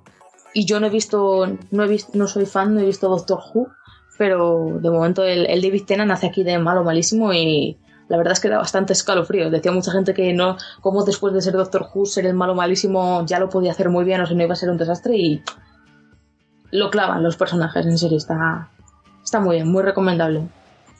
Ya cuando la acabe del todo, supongo que para el podcast que viene, daré el, mi veredicto final, para que le importe. Genial, Clau. Pues eh, ya que Sarai no, no quiere, y además está, está compartiendo imágenes de lo que está jugando en Play 4. Esta no está lo que está, ¿eh? Sarai, así, Estoy, así estoy. no, ¿eh? Yo solo estoy Así- consiguiendo no. coleccionables. Broma, mujer. ¡Qué puto! Esto qué mala persona. O sea que soy la única que he dejado aquí, soy la única que he dejado aquí de estudiar y todo y se está prestando 100% atención. Pero a ver, eso no ha sido un sacrificio, Claudia. Reconócelo. Vale. También admito que estoy un poco bus- en Toon buscando cosas de la BioWare Store, entonces. Calla, que eso te ha rebajado y eso sí que me ha dado un poco más de rabia. Está el 25% todo la Bioware Store, amigos. Aunque es- cuando, cuando salga el podcast ya no. Ya no, no. porque vayas, no porque vaya a Ah. salir tarde, sino porque solo soy lunes y le quedan tres minutos al lunes, así que es complicado que lo tengáis rebajado. En fin, a no ser que nos estéis stalkeando y escuchando en directo. Así que sí, sí, eso es así, hola. Eh, cosas positivas de esta semana. Yo tengo varias eh, series también, al igual que Claudia. La primera es una que ha apuntado a, al, a la región de la nostalgia, en mí, en ti, Clau, en ti, Sarai, y en, en otros tantos de los que hacemos ¡Timón! que no, iba a decir Caballeros, no, no iba a decir Caballeros del Zodiaco, iba a decir Digimon Tree, eh, la resurrección de, de, de la serie por el 15 aniversario y que está muy bien. Cuatro episodios de momento, que creo que es la primera OVA y mola mucho, mola mucho. Sí, mucho. básicamente en Japón lo han sacado como una película de los cines y en Estados Unidos por medio de un servicio también creo de estos digital de anime. ¿Crunchyroll puede ser? Sí, Crunchyroll lo han puesto en cuatro episodios. Así que, y- según a quien le preguntes, o ha visto una película o ha visto cuatro episodios, pero son lo mismo. Pero está, ¿os ha gustado? A mí me ha, me ha gustado mucho. Sí, sí, sí. A mí sí Hombre, me la- lo que te daba la serie de Digimon antigua te lo da esto, o sea, es magia pura total. Son sobre todo feelings, ¿sabes? Porque la historia cojea un poco y te quedas un poco como Cogea muchísimo. Te quedas Es lo peor de pero, ¿qué crecer, está eh? pasando? Ves Pero- los agujeros de guion ahí enormes y dices, prefería no verlos, por favor. Lo hablábamos además porque hay una escena que mola un montón en la que tú dices, Dios mío, te lo van a explicar, te van a explicar por qué está pasando esto. Y ves que van bajando como el volumen de... mm, ¿Cómo se llama este hombre? De, de Easy. Bajan bajándole la voz, bajándole la voz. Y es porque los demás no le quieren hacer caso, se ponen a hablar de sus cosas. ¿Sabes? Tú te quedas, me cago en la leche, te está explicando todo lo que está pasando. Pero no, lo importante es que Taik y, y, Y Matt, y Matt, esos se discuten y se miran se profundamente. Porque, porque son pareja, ¿no? Total. Seguro. Secretamente. Ahí hay un rollito homo gay erótico bastante intenso. In- Vale, pues yo es que no me fijo en esas cosas, pero bueno. A ver, yo soy un tipo al que le, le gusta mucho y me estoy comprando la serie también de los Caballeros del Zodiaco. Entonces ya si yo ahí no veo Ve. rollito erótico que no lo Dice veo, Claudia. Pues, pues entonces eso. Ya, ya sé que ve Claudia, pero bueno, cada uno tiene sus traumitas de infancia. Así que... Hala. Lo dice, el, lo dice el que nunca se ha pasado un Pokémon. es verdad, aún tengo el X por ahí colgado. Es más, no jugué hasta el X. Dices tú de no tener infancia. O sea, algo. Yo Pokémon lo veía a la serie y ya está. Pasaba a ir a entrenar al Pikachu, anda, y que le den por culo al Pikachu, hombre. En fin, otra serie de la que quiero hablar. eh, esto fue gracioso porque la había anunciada en Fox Live. Yo soy no. Kylie, Eh, que, no, digo, Yo soy Kailin, no. A ver, esto, esto también. Vamos a hablar, de- vamos a hablar ahora rápidamente de esto. lo, está- lo están anunciando ahora de La van a es serie- como Dios. La serie, a ver, cu- cuando esto, eh, en ciertas casas hay Fox Live. Ahí es un canal, como otro cualquiera, de pago. Pero lo que pasa que es que a la hora del desayuno no ponen Los Simpson, no ponen Futurama, ponen las Kardashian. Y amigos, amigas, Qué mundo. qué mundo. Gracias, Claudia. Qué mundo. O sea, Sarai, no te puedes hacer una idea de lo que engancha esa serie. Con los dramas de... Sí, Pri- el pri- el no puedo imaginar. El, pr- el primer drama ya es el doblaje. Pero lo- los dramas cotidianos, ¿no? De la familia Kardashian y Jenner. Es que le he comprado un Mercedes SLK a la niña y no le gusta, no me hace caso. Mira a ver, mamá, qué haces haciendo una sesión de fotos medio desnuda. Mm, Vamos a hacer, yo qué sé, clases de street pole y cosas así. Y es un mundo, y es un mundo. Y, y es maravilloso. Sientes, maravilloso. sientes morir tus neuronas, pero te estás divirtiendo. Pero cada neurona Pero, que, Eso es igual que cuando salía en no sé qué programa salía lo de no paraban de salir realities de Paris Hilton. Hostia, y era como Ah, bueno, un accidente eso- de tráfico. ¿Sabes? No podías apartar la vista de ahí. Sí, es, es- es absorbente. Total, que una mañana de estas pusieron un anuncio, o bueno, haciendo zapping, en Comedy Central y vi una serie que me llamó la atención. Salía eh, Te- Terry, no sé cómo se llama, bueno, el negro de los... Ese. No, ah, es que no, que no me sale el nombre, es Terry no sé qué. El, el negro de los mercenarios y varias gente y se llamaba Brooklyn Nine-Nine. O sea, Brooklyn 99. Ya sabes, Probablemente pronunciación si, es- si seguís como dice entre los suene más el protagonista, cuyo nombre ahora mismo no recuerdo, pero es el cantante de The Long Island. Está, sie- siempre ha estado todo muy dedicado a la comedia y se nota. La serie, la serie, segur- la serie seguramente sea co- co-creación suya o algo así. Pues puede ser. Es la vida cotidiana de una comisaría de policía en Nueva York. Pero. Todos son muy raros. Exacto, todos son muy raros y en tono de humor. Es, es, yo creo que sigue la línea de series como Scraps, como The Office, eh, como Parks and Recreations. Ya van por la tercera temporada. Yo me he tragado prácticamente seguida la primera. O sea, estudiaba un tema, me ponía un par de capítulos, estudiaba otro tema, otro par de capítulos. Así, así he ido esta semana. Y es una serie que recomiendo. O sea, yo, Saray, desde aquí te recomiendo que te la descargues, que además los capítulos son súper cortitos, 20 minutos, mientras estáis comiendo, mientras estáis desayunando, los podéis ver. Y es la monda la serie, es la monda. Yo me río un montón. Y está, está muy muy bien. O sea, desde aquí recomendaros. Ya hablaré sobre ella más cuando la termine de ver en el podcast o o en la propia web, pero Brook- Brooklyn Nine-Nine recomendadísima. Y por. para ir terminando ya, para ir cerrando. eh, una de las cosas negativas de. que yo he visto de la semana ha sido. Bueno, pues ni más ni menos el señor Ridley Scott. Ya lo habéis, ya lo habéis oído antes. El señor se ha venido muy arriba, nos va a hacer tres precuelas de Alien. Y yo creo que. Que alguien. alguien. Alguien no debe matar pararlo. no matar, pero le deberían cerrar en casa y tirarla allí. No matar, pero sí de gravedad. Claro. es herir de gravedad, ¿no? Como, ah, sí, no sé, que lo dejen ahí un poco tuerci- tuercidillo o algo. Así que eso, no, no sé qué opinaréis, chicos. No sé si te- vosotros tenéis lo mejor y lo peor de vuestra semana, que también lo podéis compartir en los comentarios en las redes sociales. Pero, o qué os ha parecido lo nuestro. Si somos gente muy negativa, será ahí sí. O, o- Oye, yo normalmente soy muy feliz, pero es que No, acabo sí. muy hasta los cojones del Black Friday y, y de Beyond Two Souls y, y del Assassin's Creed también y de, de todo. Es- y del Halo también. Del Halo, del Halo también. Ha sido como muy infeliz mi vida, teniendo en cuenta que, ¿sabes? Que cuando juego es para descansar de estudiar, que luego no hago otra cosa y ¿Qué trabajar. mes más, qué mes más dramático? Ha sido horrible, por favor, darme felicidad o algo. Pues no te preocupes. ¿Qué va a salir? ¿Qué va a salir que pueda yo pagar? Y... Que ya empieza diciembre. ¿Que qué va a Ah, salir? que ya magia, la magia de la Navidad, sí. La magia de la Navidad y del gasto, de los empiezan los amigos invisibles, los gastos de Navidad para todo el mundo, de regalos, las comidas, en fin, una época maravillosa. Y ya tiene Starbucks la Red Velvet, así que está todo, todo correcto, correcto, Clau. Correcto. Pues con los correctos de todo el mundo nos vamos a subir música y nos vamos ya a despedirnos en el ending, esa sección que termina los podcasts. Por eso se llama el ending, si no se llamaría la sección de en medio. Desde ya avisamos que si Super Mario Maker eh, consigue ganar el GOTY de este año, nos borramos de la vida. Oye, yo lo jugué muchísimo, ¿eh? Yo he jugado muchísimo al Super Mario Maker. True ¿Le, da- le- le darías el GOTY? De- no, pero bueno. Pero, ya lo he jugado con más ganas que Assassin's Creed.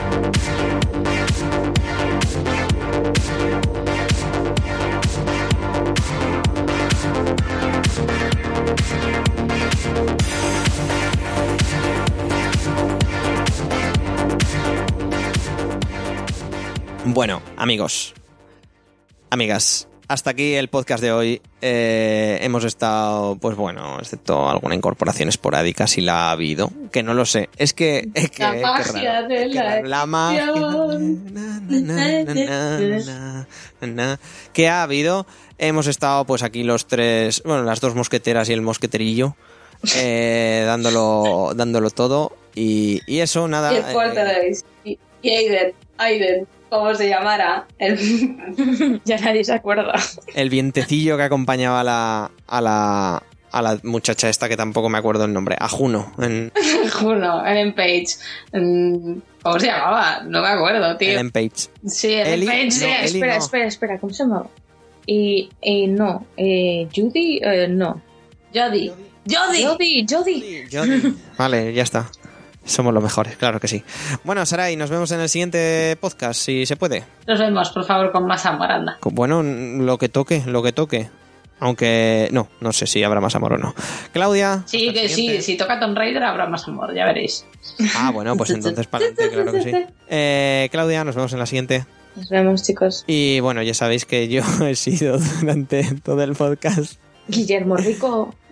Joder, tío. Claudia, si algún día estás con él cuando graba esto, échale un lorazepam en el café o algo a ver si se olvida decirlo. No sé, yo, yo prefiero que siga presentándose por nombre de apellidos y con eso conseguimos que elimine lo de las al bordo de las naves del misterio, eso que dice. ¿Por qué? Si es maravilloso. Es, es mi homenaje a Iker Jiménez. Que también es jugador. ¡Ajá! Seguro que no te oye. Hola, Iker. Te diría que no, pero bueno, si quieres creer eso, adelante. Tampoco te voy a quitar yo la ilusión con la Que semana sí, tan mala que has que- tenido. Sí, que- que jugaba, ¿eh? Iker Jiménez. Yo sé que se hizo youtuber. ¿Sabéis quién se ha hecho, hecho youtuber? Queremos saberlo. La hija de Zapatero. Ah, Pensaba que el hijo de. De- El, el hijo de Rajoy y su comentario del FIFA 16. Oh, qué bueno. ¡Qué Madre grande, mía. por Madre mía. Madre mía. A ver, y yo no es por He de, decir, de, de- he de decir que tampoco podemos olvidar que, o sea, en directo, en televisión, coge Rajoy y le pega una leche a su hijo en directo. Pero, el pero también presidente la de gente. nuestro gobierno. También la gente lo está ultra exagerando. A ver, el chico es que tiene, tiene bastante más de media hostia y el pobre le da ahí un golpe mm, tan Hombre, una colleja. media hostia, no. El chico es espontáneo. El chico es un mal educado, pero a ver, A que ver, le, exagerar. le han pre- le han preguntado, se exponían Claro, y- ellos a una valoración negativa. Claro, y, y el Y a chaval. lo ver- dice- el chaval lo dice de forma bastante. O sea, me pareció No, bastante al gracioso. O principio sea, lo dice con respeto y después se viene arriba y dice que son una basura. Y ya ahí queda un poco más. claro, o sea, en cuanto el chaval vio que los otros empezaban a poner cara de risa, pues. Pero lo, me- Sí, lo mejor es, arriba, lo, me- sí. lo mejor es la cara de Mariano, ¿eh? Sí, de. El, gui- el glitch que apareció, el, mem- el próximo meme de internet maravilloso que ha copado las redes. Sí, que sale vi- viendo un, viendo un pene volador echando fuego por la boca. Sí, sí, es internet. Mariano, gracias por tanto, claro que sí. Y hasta aquí, amigos, el programa número 45 del podcast de Kill the Robot. Nos vemos la semana que viene, o nos escuchamos más bien. Adiós. Adiós. Aló.